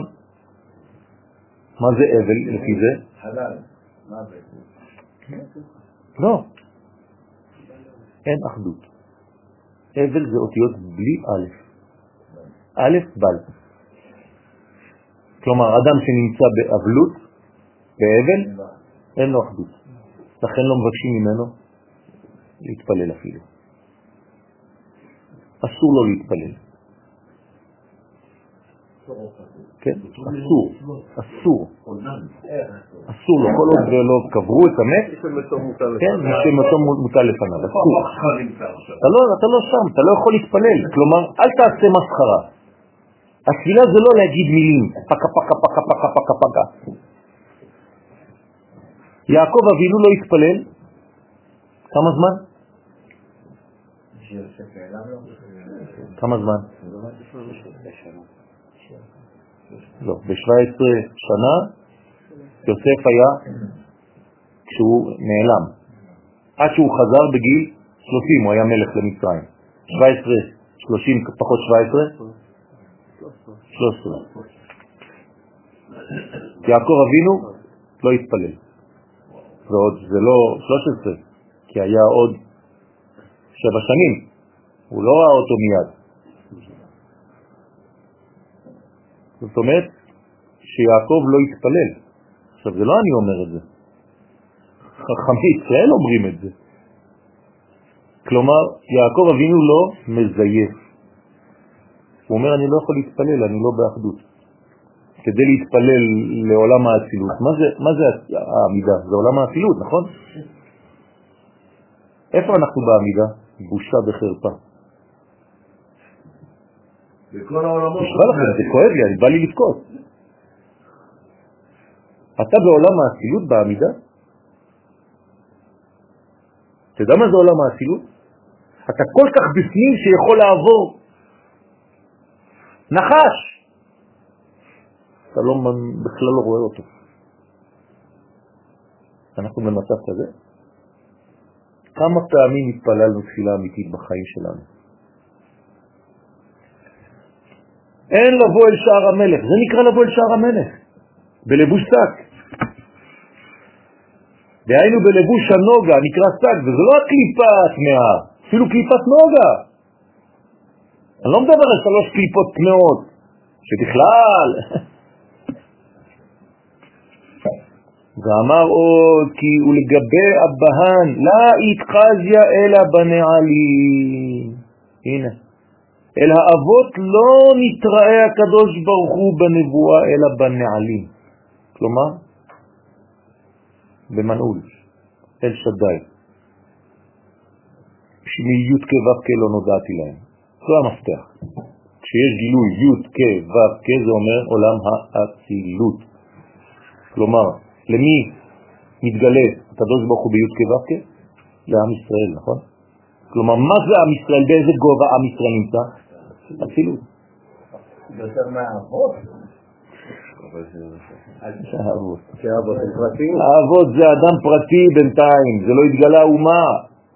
עם ישראל יותר גדול מכל דבר. אין צדיק בעולם שמגיע לצל של הקרסול של עם ישראל. אין. זה פרשת השבוע. אפילו לא משה, אף אחד. המשיח עצמו, הוא לא יכול כלום אם הוא לא נובע מהאומה, מהכלל. אתם לא מבינים את הרעיון הזה, אני רואה שזה זה קשה להכיל כל הזמן, זה, זה שנים, שנים שאני מנסה להכניס את הדבר הזה. אין יותר גדול מעם ישראל, אין יותר גדול מזה, מהנשמה הזאת, הקולקטיבית, שנחשבה על ידי הבורא לפני שהעולם נברא בכלל. אין מקום יותר גדול מזה. עלו ברצונו, זה נקרא עלה ברצונו, תחילה, במחשבה תחילה. אם אתה לא מבין שכל מה שאני מדבר עכשיו זה פרטים של אותו עניין, זה בדיוק מה שאמרתי לכם בתחילת השיעור. אוכלים פירות ולא את העץ. אז מה עשו לנו חכמים כדי לפחות קצת לתקן את זה? הם אומרים לנו את הברכה, בורא פרי העץ. מזכירים לנו שלפרי הזה יש אבא. שאם אתה עכשיו תיקח רק את הפרי, אתה תפריד אותו מהאבא שלו. כדי לא להפריד את הפרי מהאבא שלו, מה עושים? בורא פרי, האבא, העץ. זה התחלת התיקון. תזכיר לילדים שיש להם שורש. מה זה השורש שלנו? מה זה העץ שלנו? כלל ישראל, הנשמה הכללית. אם לא אתה סתם פרי, פורי, כן? אתה הולך לאיבוד. פרי, ברגע שהוא יוצא מהעץ, מה קורה לו? מתחיל למות. כל עוד הוא על העץ הוא חי. אז אנחנו חייבים לנתק את הפרי מהעץ כדי לאכול אותו. אז תאכל אותו עדיין שהוא עדיין עם כל העוצמה שלו של העץ. וכשאתה אוכל את הפרי אל תשכח את העץ. כשאתה אוכל תוצאות אל תשכח את הסיבות. כשאתה נכנס לפרט בגמרא, במחלוקת בין רבי לרבי, אל תשכח את המהלך הכללי מאיפה זה בא הרעיון. מישהו לומד גמרא כל שבוע. אתמול, שלשום, הייתי באיזה מסיבה, יום הולדת 90 לאיזה אישה שכנה, אז אחד אומר לי, אני לומד כל שבוע גמרא. אמרתי לו, באיזה מסכת אתה?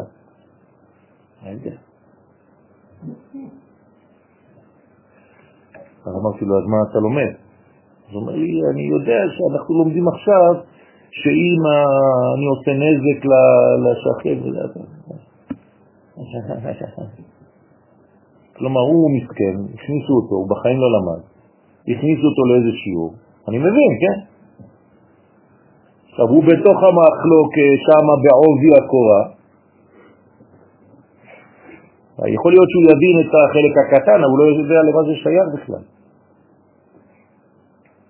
יום אחד הכניסו אותי כשהייתי צעיר לאיזה בית ספר של אה, מכניקה.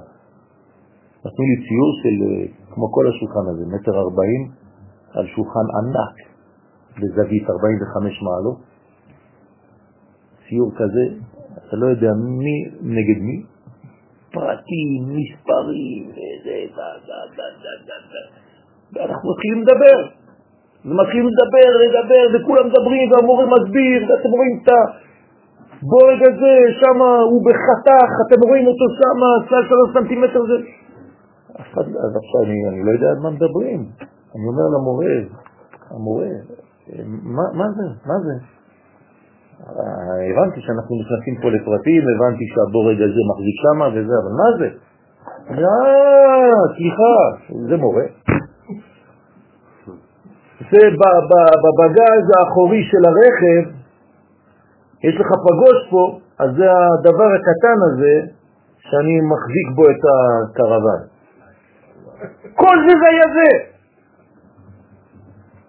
אם אתה לא מתחיל ואתה מצייר לי את הציור הזה ולאט לאט אתה נכנס לפרטים, מה אתה רוצה שהתלמיד ידע? מה?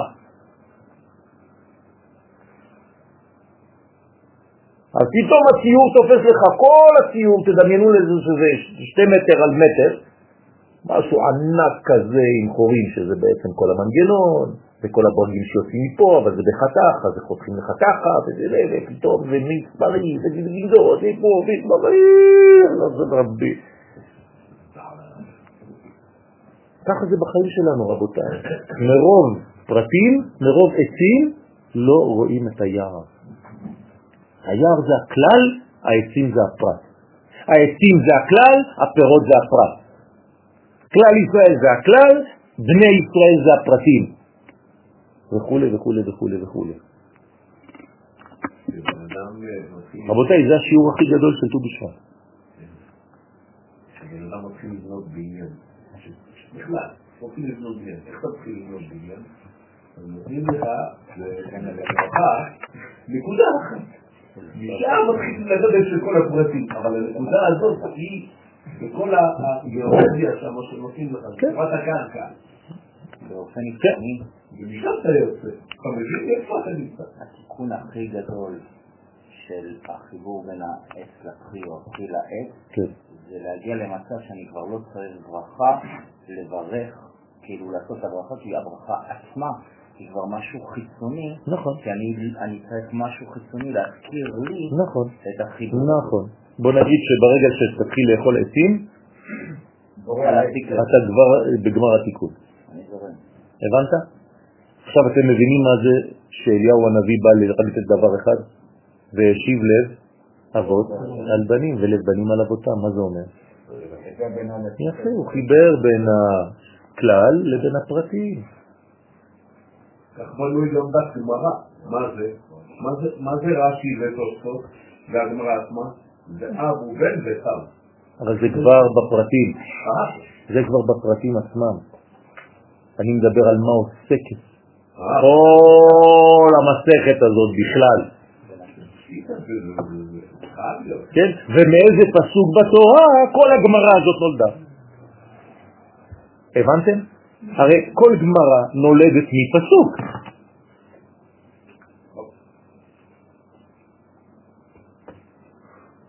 יש לי מסכת שלמה, כן? תורה שלמה שנקראת נזיקים. מאיפה זה בא? מפסוקים בתורה. עד כדי כך שיש בדיחה, כן, שאנשים שלא לומדים תורה ותנ"ך, כן, כשאתה מלמד אותם פסוקים, הם אומרים לך, וואלה, הם לקחו את זה מהגמרא.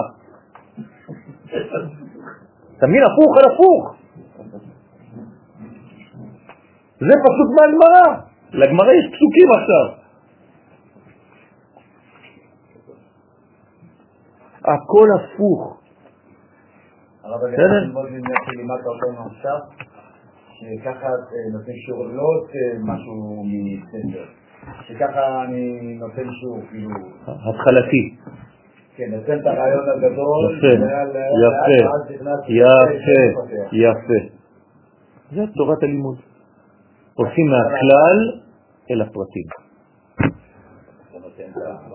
הולכים מהרעיון הכולל אל הפרטים הקטנים ונכנסים לפרוטרוט ולפרוטרוט ולפרוטרוט. אבל מה עושים בחינוך של היום? בדיוק הפוך. אתה נכנס לפרטים, לפרטים, שאל, שאלו את הילדים שלכם, הם לומדים גמרא. באיזה מסכת הוא? לא יודע. לא, לא יודע. הוא רק נתנו לו איזה דף, צילמו לו איזה דף. כן, זאת הבעיה שלנו. ואמר עוד, רבותיי, אם אתם מבינים את הרעיון הזה, זה, זה השיעור לחיים. זה השיעור, לא צריך הרבה יותר מזה. תאמינו לי. ואמר עוד כי ולגבי הבהן לא התחזיה אלא בנעלים, לכן אל האבות הוא מתגלה רק בנבואה של נעליים.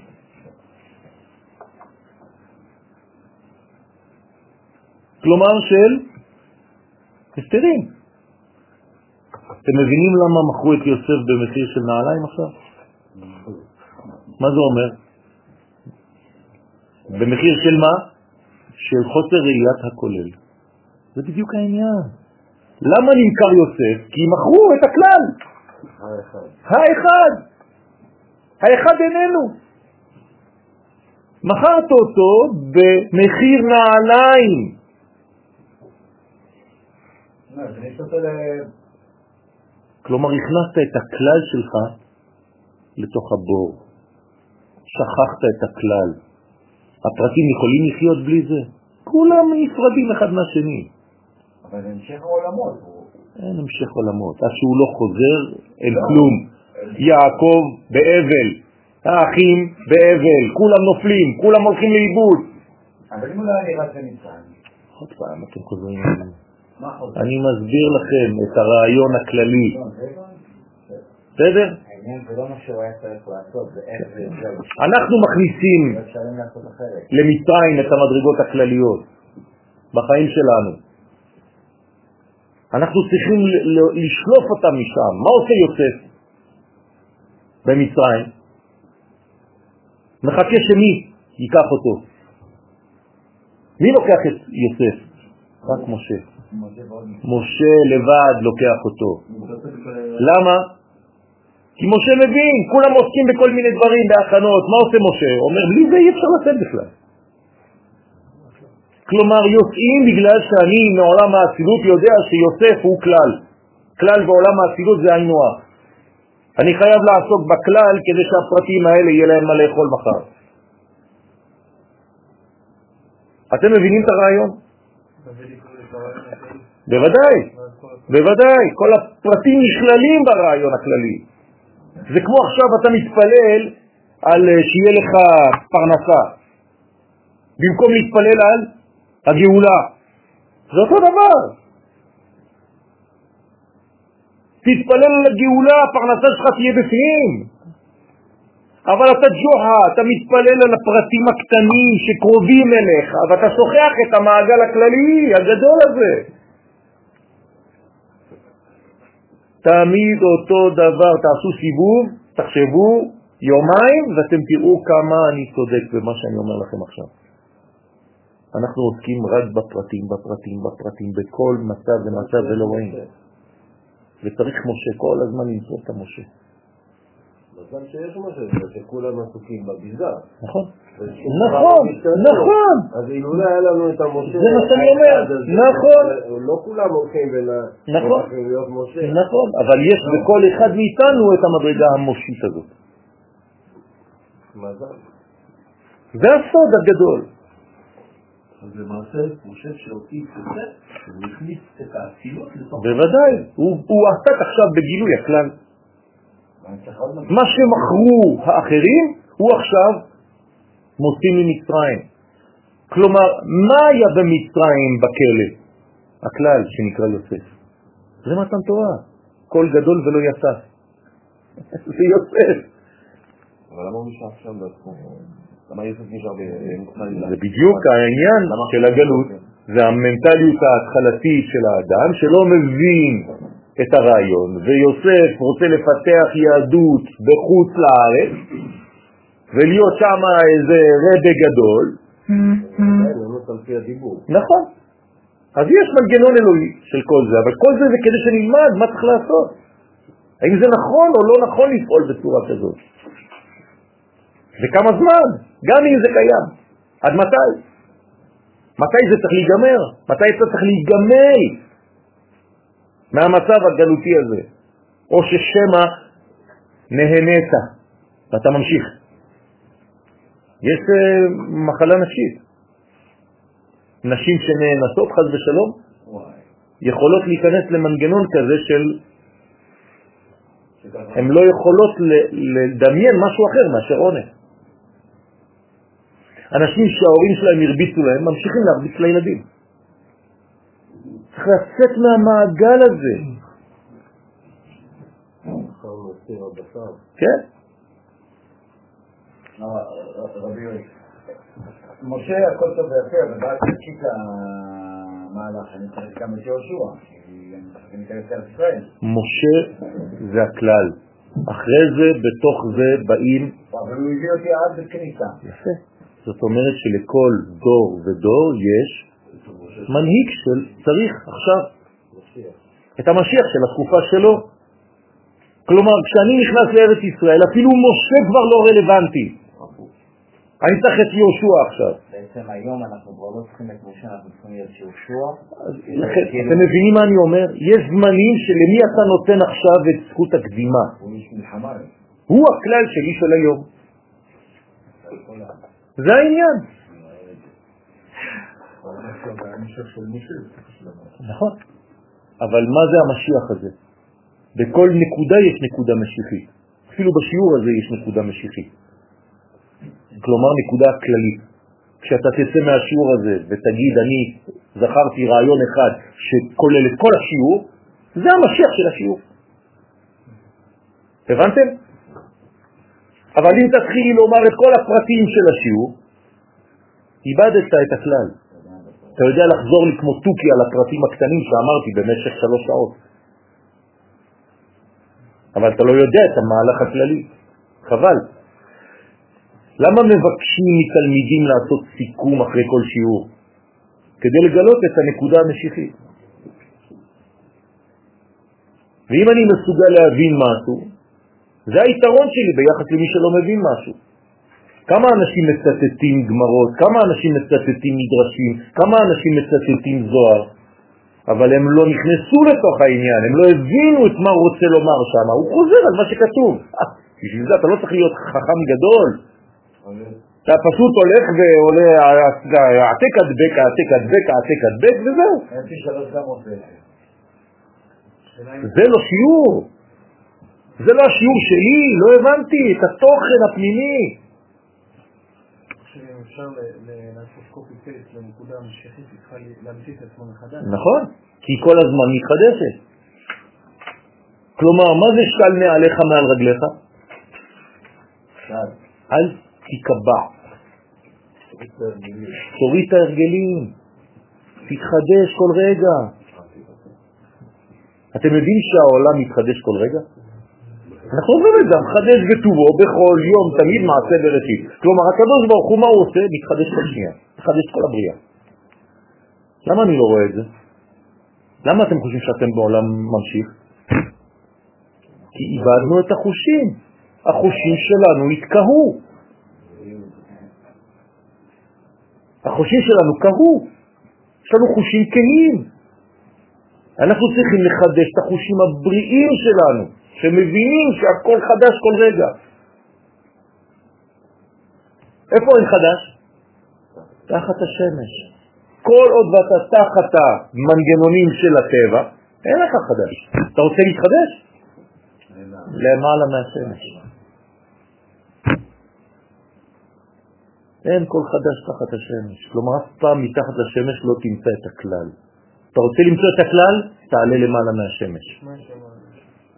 למעלה מהשמש יש חוכמה ובינה. זה הכלל. לפני הפרטים של זעירנטים ומלכות. למה אני צריך שהמוחים י"ק ייכנסו לו"ק? כדי להביא להם את הכלל, שפה קשה למצוא את הכלל בו"ב ובה'. כמה זה ו"ב וה' במספר? 11. זה נקרא? 11. סממנים זה ארורים חז ושלום. 11 כללות. שאנחנו צריכים לתקן אותם. למה יש 11 סממנים בקטורת? כדי להביא קטורת, לקשור את זה לבושם העליון. אם לא, אתה הולך לאיבוד. 11 זה הפיזור הכי גדול, זה 2.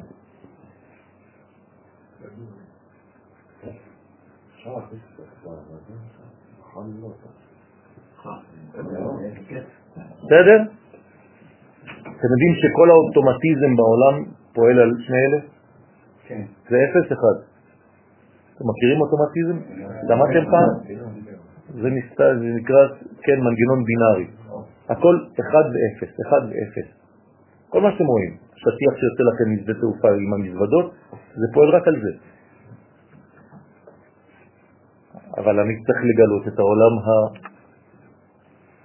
העליון, לא להישאר בעולם בינארי לבד, בינארי זה הבית, צריך לגלות את האלף שבתוך הבית. טוב. הפועל של? אמרתי לכם כבר, שזה שוליים, שזה שולי, שזה לנשל, כן? שזה להוריד, להשיל, שיליה. נו, כן, כי זה אומר בעצם זה אור, זה שייך לך, זה חלק ממך שאתה צריך להוריד. להוריד נעל זה עדיין חיצוני. אתה מבין מה זה אומר? זה אומר שמשה לא הוריד את הנעליים שלו. הוא הוריד הרבה יותר מזה. הוא הוריד דבר שהיה דבוק בו. כמו נשל. כן. אבל זה התבטאות כאילו. נכון, זה משהו שאתה זהו, נתיישנת כבר, אתה כולך אותו דבר ובאותה שעה ואותו דברים ואתה כולך כמו איזה שעון רולקס. כן, כל הזמן אותו סיגר, חוזר, חוזר. אתה שום דבר לא מתחדש, אין לך, אין לך חוש יצירתי. אבל הבעיה של המוח של האדם בכלל, שהוא משריין לעצמו את נכון, הנקודה הזאת. נכון, למה? כי זה העוגן הבטוח שלו. זה הבטוח שלו, זה- זה המקום, כן, טריטוריה מוכרת. המוכר, המוכר שלי, עזבו אותי בשקט, אני כבר מכיר את זה, לא רוצה לצאת למשהו אחר. ככה אומרים לנו, תתמסד, אתה- אל תעוף מדבר לדבר. עוד פעם, אתה יכול להתמסד, אבל ברגע שיש לך גבול ובנית את עצמך, תתרחב. צא, צא ולמד. אתם זוכרים? צא ולמד. צא ממה? צא. צא זה חיבור, זה אירנפין ומלכות, נכון? צדיק א', 91. רק 91 ולמד, רק. אם אתה לא מחבר כל הזמן י' כו' כ-26 ו-65 עדני, אתה לא עשית צא, אז אין לך למד. בתכלס, בחוץ, מה אני צריך? ללמוד את הכל אז. אתה כל בוודאי. בוודאי, לא. בוודאי, אפילו כישוף. אתה רוצה להיות חלק מהסנהדרין, אתה צריך לדעת איך מחיים מתים. כל הנושאים בעולם, במציאות, אתה צריך להכיר אותם. אתה חושב שגדולי ישראל, מה הם היו עושים? מה, הם, הם, הם, הופכים להיות מומחים בטקסט אחד? היום אתה הופך להיות מומחה על דבר אחד, כמו ברפואה, נכון? אמרתי לכם כבר שברפואה המודרנית הבינו את הסוד הזה, שהיו כל מיני מערכות מפוזרות, אחד עוסק בקוגניטיבי, אחד עוסק בזה, אחד עוסק בזה, ואחד עוסק בזה. עכשיו מחברים את הכל. מתחילים להבין שהכל אחד, שהנפש היא גדולה, שהאדם הוא דבר גדול, אתה לא יכול להתעסק בו. אם אני עכשיו מלמד על אצבע קטנה, אתה לא יכול להבין שזה חלק מהגוף, אם אני לא אמרתי לך שהאצבע היא חלק מהגוף, כי עוד ציירתי לך קודם כל את האדם. בסדר? כן. כן, זה- בעצם מביא למצב של קיבעון בשביל לייצר ביטחון. נכון. אבל זה לא ביטחון אמיתי. אז איך יוצאים מדפוסים שבאו לפצות? צא מדירת קבע ותיכנס לדירת ארעי. תעשה שכל הקביעות שלך תהיה ארעית. כלומר, אתה קובע עכשיו משהו, אבל אני מיד יוצא. אני צריך להתחדש. אני עכשיו נכנס לסטודיו. אם אני עושה מה שעשיתי אתמול ושלשום, אותו דבר. אה, זה אותו דבר, רק ששיניתי. אה. זהו. אם אני, אתם יודעים, אני אומר לכם, חס ושלום, זה לא מגאווה, כן? אני אומר לכם את זה רק כדי ללמוד. אני אף פעם לא פותח שיעור של שנה שעברה. אף פעם. יש לי, בלי עין הרע, טונות של שיעורים. כן? כל, כל, כל, אה, מי שמכיר בבית, כן? יש לי ארגזים של שיעורים. כתובים, כתבי יד של 20 ומשהו שנה. 25-26 שנה לי כתבי יד. אני לא פותח אותם. כתבתי, זה היה הראש שלי אתמול, רוצה להתחדש היום. הולך לחפש משהו אחר. אפילו אם אני חוזר על הרעיון, אבל הוא חדש. כי אני ניגש אליו בצורה אחרת. אז יכול להיות שאני יכול להירגע וללכת לקחת שיעור של שלשום, אף אחד, כולם שכחו אותו. נכון? אתם מאמינים לי שלא פתחתי פעם אחת כמעט את הספרים שלי, החדשים? של אור יואל. חודש ועד של שנה שעברה שעולה לחלוטין ממה שדיברת. לא יודע מה כתוב בכלל. למה? כי זה בעצם מאפשר לי, מכריח אותי, כן להתקדם, להמציא את עצמי מחדש, לגלות עוד מקיפים שלא הכרתי שנה שעברה. בעזרת השם, אני מתפלל. אני רוצה להיות דומה לקדוש ברוך הוא, הוא מחדש בטובו בכל יום תמיד מעשה בראשית, אז אם אני הפך מזה, אז אני מתייחד.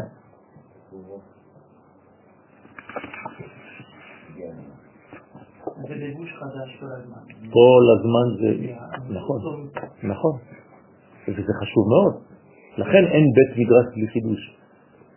כי אני חוזר על המושג הזה, בגלל זה מצחיק אותי כל פעם שמישהו אומר לי, על מה לומדים היום? אני אומר, הפרשת בשעה, אה, כבר היינו בפרשת בשעה, אני מכיר כבר. מי שנכנס לשיעור ואומר לך, אה, עוד פעם השיעור הזה, כבר עשינו את זה. אה, כמה מוכיח שאין לו מקום בכלל בכיתה. לא, ההפך, קשה. שוקר חשמלי. הוא כבר עובד עליך. יש פחד לעזוב את ה... אה? ודאי שיש פחד. זה כמו אסטרונאוט שעוזב את החללית בלי החבל. בוא נראה. הולך בחלל שם, הוא מפחד. הדאו דכתיב זה שכתוב מה יפו פעמייך בנעלים בת נדיב. תשימו לב, יש פה סתירה. מה זה פעמייך? צעדים. מה זה נעלים? משהו שמחזיק. אז איך אתה יכול לצעוד עם נעליים? אם אתה ננעל, אתה לא יכול לזוז. מה אומר לנו פה שלמה המלך? מה יפו פעמייך בנעלים. כשיש לך נעליים ואתה בכל זאת מתקדם. זה הכוח. כי אם אתה צריך לעזוב את הנעליים עכשיו באופן ממשי, כלומר מה אתה תעזוב? את העולם הזה. אתה תמות. אומר שלמה המלך, לא ביקשתי ממך לעשות את זה, תישאר, העולם הזה הוא כולו מנעול, הבנו. אבל תתחדש בתוך המנעול. בוא נראה אם אתה יכול. וזה העניין להתחדש. בת נדיב, כן, מה זה בת נדיב? כן, לארג', לא אקסטרה שמאל. מה יפו כנסת ישראל אותם לרגל? תשימו לב, הם עולים לרגל. זה הרגל, אבל כל הזמן זה חידוש, הם מתחדשים. הם עולים בשלושה רגלים שהם כנגד שלושת האבות. כלומר, כל הזמן אני מטפס, כן? מטפס על הערים, מקפץ על הגבעות, כל דודי, כל הזמן הוא רק קופץ. דודה דומה לי לגדי, מה זה גדי? קופץ, טק, טק, הוא לא הולך. ראיתם גדי? הוא קופץ. גם כשהוא הולך, כאילו גזד, כאילו הוא צף. מכנה, מה? איזה, איזה, איזה חג. איזה חג למי? אמרנו שעכשיו, אמרת הרגע שכאילו שלושת רגלים כנגד האבות. נו, איזה למי? מי שייך למי? נו, תגיד אתה. פסח למי זה? שבוע סביר להניח שזה יעקב. מה? שבועות? אוקיי, נו. יפה. מה נשאר? פסח אברהם וסוכות יצחק. כי סוכות זה זמן של קיבוץ של הכל, זה מידת הדין והגבורה. זה הסוכה, הסוכה זה תחום, היא סוחפת על, על פניה. כן. אברהם זה חסד, חודש ניסן זה חסדים גדולים, זה האביב. כן. ויעקב זה מתן תורה, אמת, תיתן אמת ליעקב. משה אמרנו, משה ויעקב זה אחד, נכון? הוא מכנה את כנסת ישראל בת נדיב. למה היא נקראת בת נדיב? תורת חסד על לשונה, נכון? מה זה תורת חסד? תורת הסוד. תורת חסד זה נקרא תורת הסוד, רבותיי. כלומר, תורה של התפשטות, של התפתחות. האישה הראשונה שאנחנו נפגשים איתה בארץ ישראל נקראת רחב. נכון? מי שמסתכל עליה מבחוץ אומר, זה זונה. אבל רחב. אבל, אבל, אבל יהושע מתחתן איתה. איזה בושה. אללה יסתר. אם זה היה היום, היו זורקים עליו אבנים, לא? שיקסה! שיקסה! אז הרחב? אה, בוודאי. כי כשנכנסים לארץ ישראל צריך להתרחב. צריך להיות גדול. צריך להפסיק להיות קטן. יוצאים מהקטנות ונכנסים לגדלות. הרחב פיך ואמלאהו. דהיינו ביתו של אברהם אבינו, שהיה נדיב לב, כן, ביתו, ביתו, ביתו, שנתן לאכול לכל הבא אליו. כלומר, הפתח, הפתח של אברהם היה פתוח לארבעה כיוונים. מה זה אומר? הכל. מה זה אומר הכל? מה, מה הכל? לא, לא, לא מילים נפרדות, משפט. אני לא יודע מה זה הכל. מה זה אומר? מה זה אומר? שהוא היה פתוח לכל הכיוונים. זאת אומרת שהוא מקשיב לכל הדעות. שהוא יודע שהגאולה יכולה לבוא מכל הכיוונים. אני לא מגביל את הקדוש ברוך הוא ואומר לו, לא, תעשה לי גאולה רק עם הרב שלי, אם הרב שלי זה לא המשיח, אז המשיח הוא לא אמיתי. מי אתה? ונרמז במילת נעלים שהאבות קיבלו את נבואתם דרך מתת, בבריאה, יצירה ועשייה. אתם זוכרים? זה בחיצוניות, הנקרא נעל. זה נבואה גדולה. הלוואי עלינו להיות uh, במדרגה של אברהם, יצחק ויעקב, אבל זה עדיין לא באצילות, תבינו טוב. אבל לגבי משה, הנה, ביחס למשה, בלה כיסויה כלל. אל משה שנבואתו הייתה בפנימיות האצילות, נגלה אליו הקדוש ברוך הוא, נגלה אליו הקדוש ברוך הוא בעבר, בלא שום כיסוי, בלא שום התלבשות, אלא בשם הוויה. שם הוויה זה כבר לא לבוש. בבחינת פה אל פה אדבר בו, לא אדבר איתו, אדבר בו. כן? מורנו ורבנו הצדיק, רבי משה אהרון הכהן, כן? הוא לא אומר אף פעם, דיברתי איתך, התפללתי עליך, כן? אני מברך אותך, הוא הכל בו, בך. כן? תהיה בך הברכה בני. ובאשר שאלת בי במכתב הקודם, אזי אני עונה בך. אתם מבינים מה זה אומר? מקבל הכל מבפנים. כן, הוא מתלבש בפנים, הוא לא מדבר איתך מבחוץ. פה אל פה אדבר בו. כלומר, מי מדבר? הקדוש ברוך הוא. רק זה דרך דמות אנושית שנקראת משה. ואם אתה חושב שמשה הוא בן אדם, אז לא הבנת כלום. זה אלוהות שמדברת דרך הבן אדם הזה. הוא מראה ולא בחידות. מראה ולא בחידות, כלומר, לדבר בחידות זה מדרגה, אבל לדבר במראה זה משהו אחר. חידה צריך לפתור אותה. אם אתה לא יודע לפתור חידות, אתה לא מבין כלום. כשבאו לקבור בארץ, הביאו את אה, חסד לאברהם, כן? כולם בחוץ, שאלו אותם מה קורה, אמרו לא יודעים, זה חידה. כי אמרו להם, זה הרב חידה, חשבו שזה חידה. זה רימה לא נגעה בו. כן, זה היה פלט לאות. נכון. לא. הרב מרדכי אליהו, זכר צדיק וקדוש לברכה, הוא זה שטיפל בקבורה שלו, והוא פתח את הארון. והוא סיפר, כן, אני שמעתי את זה מה, מהבן שלו, רבי שמואל, אליהו, ומכמה אחרים שכשהוא פתח את הזה, הארון, הוא, לא, הוא, הוא בא עם אה, מברג, אבל הוא לא היה צריך, כי יצאו לבד. אמר, ראיתי דברים בחיים שלי לא ראיתי, כמו בסרטים של האימה. יוצא לבד.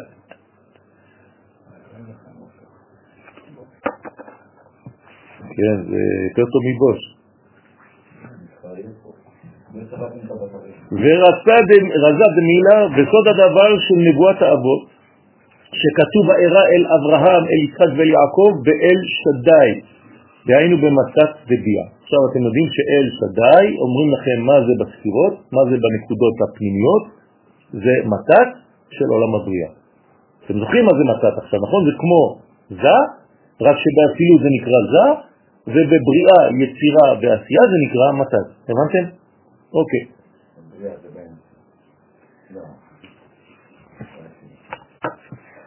תשתף אותנו, אני לא מדבר ככה, אני... אני לא מבין את עצמי. אז אתם רוצים שאני אתן שיעור לעצמי, אני? ברוך אתה אדוני מלך העולם בורא פריאה. אמן. חיברת את הבן לאבא? לא, אבל חשבת על זה? זה מה שצריך לחשוב. לא, אל תעשה בריך עוד פעם, רק תחשוב. כי מתת עולה כמספר שדי. בסדר? זה המספר שלו. 3.14, פאי. כן. זה, נכדה. שמת לב שהיא דומה לאיבר מין נוקבי? למה יכול להיות משהו אחר? בוודאי.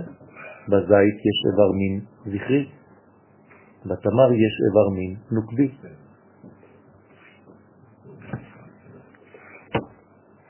זה סודות גדולים. ושמי י' כו'. וואי, מסכן, באתי לאכול תמר, שיגע לי את המוח. ושמי י' כו' דהיינו הנבואה מזעירנפין דאצילות, לא נודעתי להם. כלומר, לא הייתה יכולה להיות גאולה בזמן האבות. למה? כי אין גילוי של עם ישראל. ואם אין גילוי של עם ישראל, אין מי שיגלה את הבורא. פשוט מאוד. אי אפשר לעשות את זה בצורה אחרת מאשר עם ישראל בארצו. אי אפשר אחרת. אני אשאל אתכם שאלה פשוטה, תשאלו כל מי שמתנגד לשיטות האלה. יש הרבה, נכון? למה הקדוש ברוך הוא לא ביקש מעם ישראל להישאר במצרים? הרי הם עם, ולעשות שם ישיבות והכל, ותביא את המשיח שם, תבנה ישיבה גדולה באלכסנדריה. מה רע? רעיון נפלא, לא? הם כבר שם, לא צריך בלגן, לא צריך נדבר, לא צריך סנדוויצ'ים, לא צריך כלום. לך תבנה שם את בית המקדש, מה אכפת לך? זה פולחן. פה, שם, שם, מה זה משנה כבר? זה צער, מצער. לא, זה לא מקצר, תבינו טוב. אם זה לא ארץ ישראל בחוש, ברגזי האדמה פה, זה לא. יש הלכות, רבותיי, הלכות של שביעית, של מעשרות, יש דבר כזה בחוץ לארץ? אין. למה? פשוט מאוד, כי הקודש לא מתלבש בפירות בחוץ לארץ, הוא מתלבש בפירות רק בארץ ישראל. אתם רוצים יותר גדול מזה? להגיד שאין שם קודש. בוודאי. הרב שלי עוד יותר גרוע. הרב צוקרמן שליטה אומר לי שאין בחוץ לארץ השגחה פרטית של בני ישראל. הם בהפקר. לא פה. כלום. זה הפקר. הם מחוץ למערכת בכלל. הוא מסתכל על ארץ ישראל, ומה שהוא רואה זה משהו, כמו שאני עכשיו מסתכל עליכם פה. אני יודע שאתם פה, אבל אני לא נותן לך את העין. מה משגע. לכן י' כו' לא יכול להיוודע. ומשה יתמר אבל במשה נאמר, ואמרו לי מה שמו, אומר עליהם שסופי תיבות הם אותיות י' כ' ו' כ', נכון? לא. ואמרו לי, מה שמו, מה? י' כ' ו' כ'. לרמוז שמשה זכה לקבל את הנבואה משם הוויה. אתם יודעים שמשה אף פעם לא התפלל במצרים? ויהי כצאתי את העיר. זאת אומרת, אומר הזוהר הקדוש, שאסור להתפלל מחוץ לארץ ישראל. זוהר, מה אני אעשה? הזוהר אומר שמשה רבנו לא אמר השם אלוהינו, אלא השם אלוהיכם, בגלל שהוא היה בחוץ לארץ ולא זכה להיכנס לארץ, אין לו אלוהים. זוהר הקדוש, פרשת דברים. ואתם הולכים להתפלל בלא יודע איפה? השם ירחם. ג'וחה. אחד בא, אומר לי, ראית איזה דיל עשיתי? שבוע. אמרתי לו, איזה דיל? אומר לי, בפסח. אמרתי לו, איפה אתה עכשיו? אומר לי, על איזה שייט בנילוס. אמרתי לו, וואלה, חוזרים למצרים?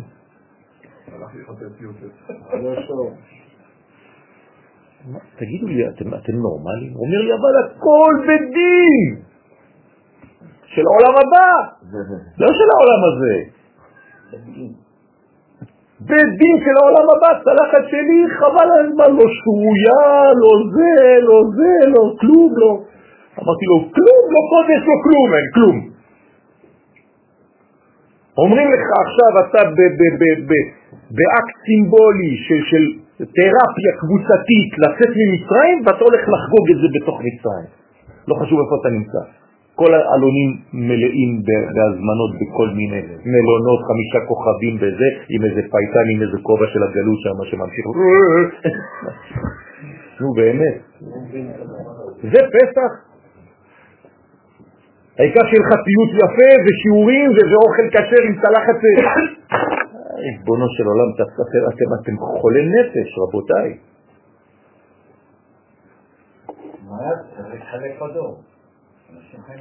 אבל אנחנו צריכים לחנך, והבעיה אצלנו. חינכת אותי בשתי דקות, וזהו, אצלי זה נגמר כבר. כן, מה אבל, קשור? אה, מי שלא מבין את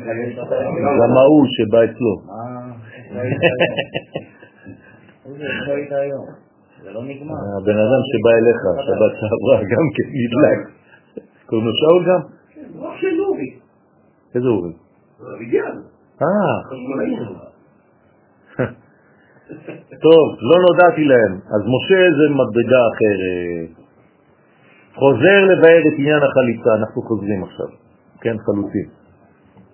ואמר ועוד יש לשאול, המאי צריך חליצה בנעל, באישה, למה צריך להיות חליצה בנעל? דווקא על ידי האישה. הוא משיב בגין דמן דימות בלה בר, כפי שמי שמת ולא השאיר בן בעולם, אז נשמתו אינה יכולה לעלות למקום שורש הנשמות שבשכינה.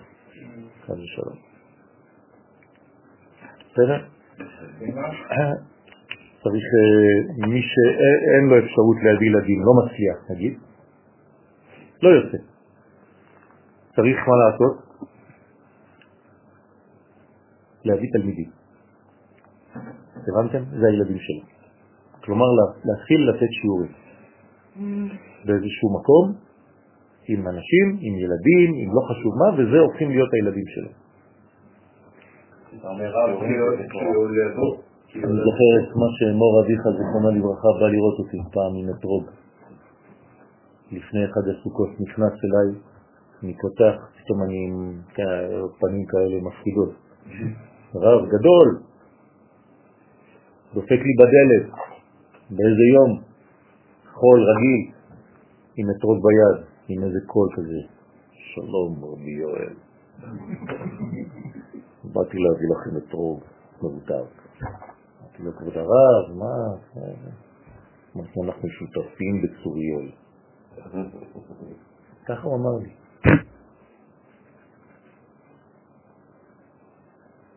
אני הבאתי אותו לעולם הזה, ואתה עוזר לו להביא אותו לעולם הבא. ככה הוא אמר לי, אני אומר את זה בהתרגשות גדולה מאוד. אתם, אתם, אתם מבינים מה זה? לא ישנתי יומיים.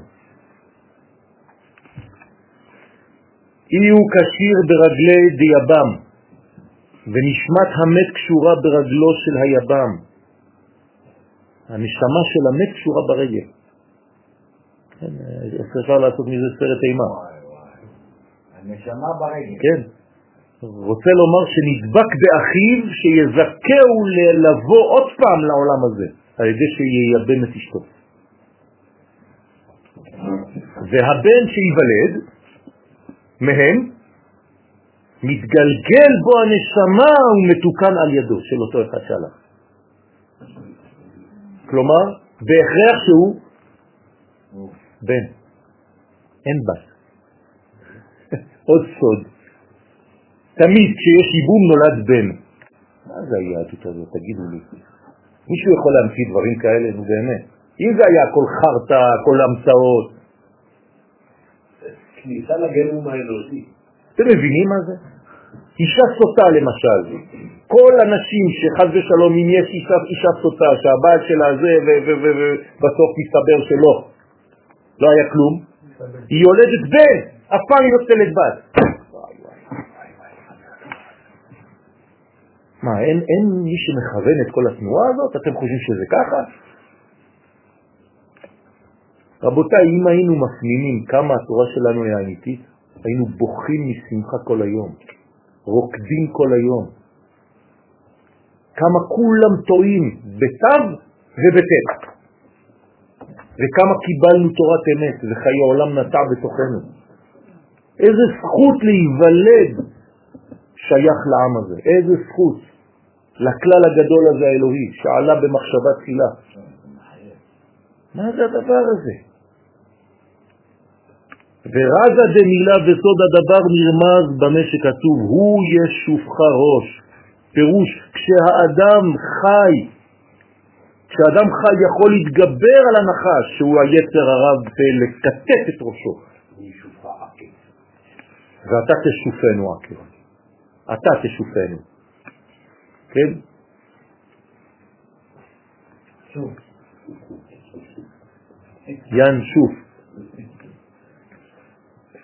אבל כשאדם מת והוא קשור ברגלו של יבם בעקבו, אז הנחש יכול לקטט אותו.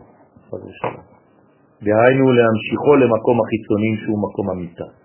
ובגין דלה ימית לחיביה, דאי הוא כרוך על עקבו, בשביל שהנחש שהוא כרוך על עקבו של היבם במקום שקשורה נשמת המת, לא ימשיך אותו למקום המיטה, צריך לחלוץ לגבי נעל בעיצתה, לכן צריך לחלוץ על ידי האישה את הנעל של היבם, כדי להעלות את הנשמה אל האישה העליונה שהיא השכינה. הנקלט נעל לזעירנטים. כלומר, אם האישה הזאת למטה לא רוצה, או ההוא לא רוצה, צריך להעלות אותו לאישה אחרת, כדי שלא יישאר חז ושלום זרוק בחיצוני. שאז הוא נופל חז ושלום אצל הנחש, ואין לו שום תיקון. אז לכן כל העניין של החליצה זה לא רק להגיד, תראי, לא רצית וזה... לא, לא רצית בעולם הזה, כן? מפה נולדה הכללה. היא נעלה. כן. זה לא מעשה פרטי. בוודאי שזה לא מעשה פרטי. למה חתונה זה מעשה פרטי?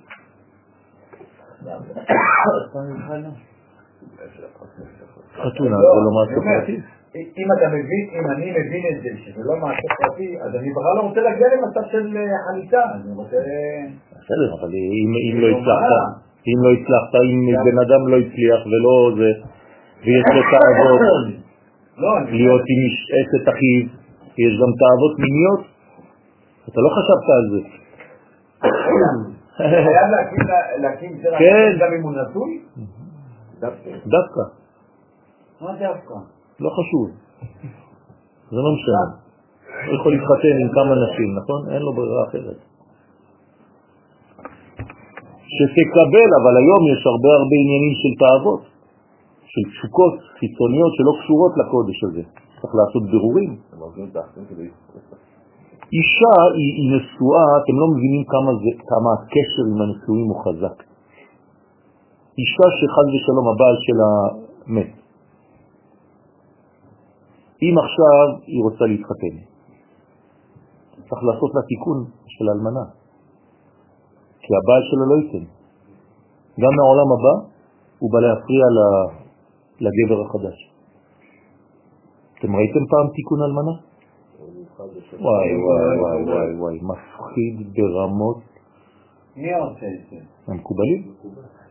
הולכים לישיבת המקובלים, עושים תיקון אלמנה, מדליקים נר, ואומרים לבעל, מדברים עם הבעל, משחררים אותו, אומרים לבעל, אשתך עכשיו, אתה צריך לשחרר אותה, בבקשה ממך. אל תפריע לגבר החדש שהולך להגיע. ופתאום, הכל סגור, כן? אתה רואה רוח בחדר, ליד כולם. עכשיו, עכשיו, ב-2018. מכבה את הנר ככה, אתה רואה את כל, כל הווילונות, כל מה שיש בחדר זז. אתה בסרט של... של... אמיתי, אמיתי. מי שיוצא מחוויה כזאת, לא, נגמר הסיפור שלו, הוא כבר אה, בתשובה שלמה. טוב, אתם אומרים לי, למה לא מזמינים? תזמין אותנו כשיש דבר כזה. לא, אל תזמין, תגיד רק איפה אני אבוא לך. אבל למה יש מישהו שנזכר בא ל... כי הוא- כי הוא עדיין קשור לאישה. הוא לא מת בגט. הוא לא נתן גט לפני שהוא מת. למה חיילים נותנים, אומרים להם לתת גט לפני שהם הולכים לקרב? שחס ושלום שיהיו שלא תהיה ב- במצב אה, של גט אה. מה? למה אין- היום, היום אנחנו לא עושים לפי הדברים האלה, אבל ב- בזמנים קודמים זה מה שצריך להיות. אתם מבינים מה קורה?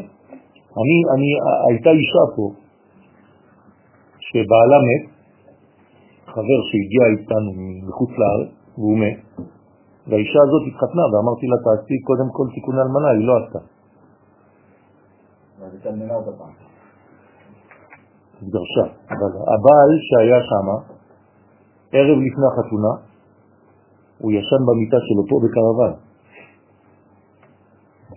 קם רץ אליי בחמש בבוקר, אני רואה אותו לבן, כמו שד. לא זוכר אפילו איך קוראים לו. אני אומר לו, מה קרה? הוא אומר לי, תשמע, בחיים לא ראיתי דבר כזה. אני פתאום פותח את העיניים, מול המיטה שלי, אני רואה את הבעל. אז אמרתי לו, מה, מה ראית? מה הוא עשה? אומר לי, הוא נכנס בי. אני כולי צמרמורת, הוא אומר, הוא נכנס, ראיתי אותו ככה, עף מולי ככה, וואו, הוא נכנס לי. ופתאום נכנסה בי, עשיתי ככה, לא יכולתי לנשום. אה? רצה להיכנס דרכו, לא יודע מה, לחזור בגלגול, בעיבור, כדי להיות... מלא דברים, יש תופעות.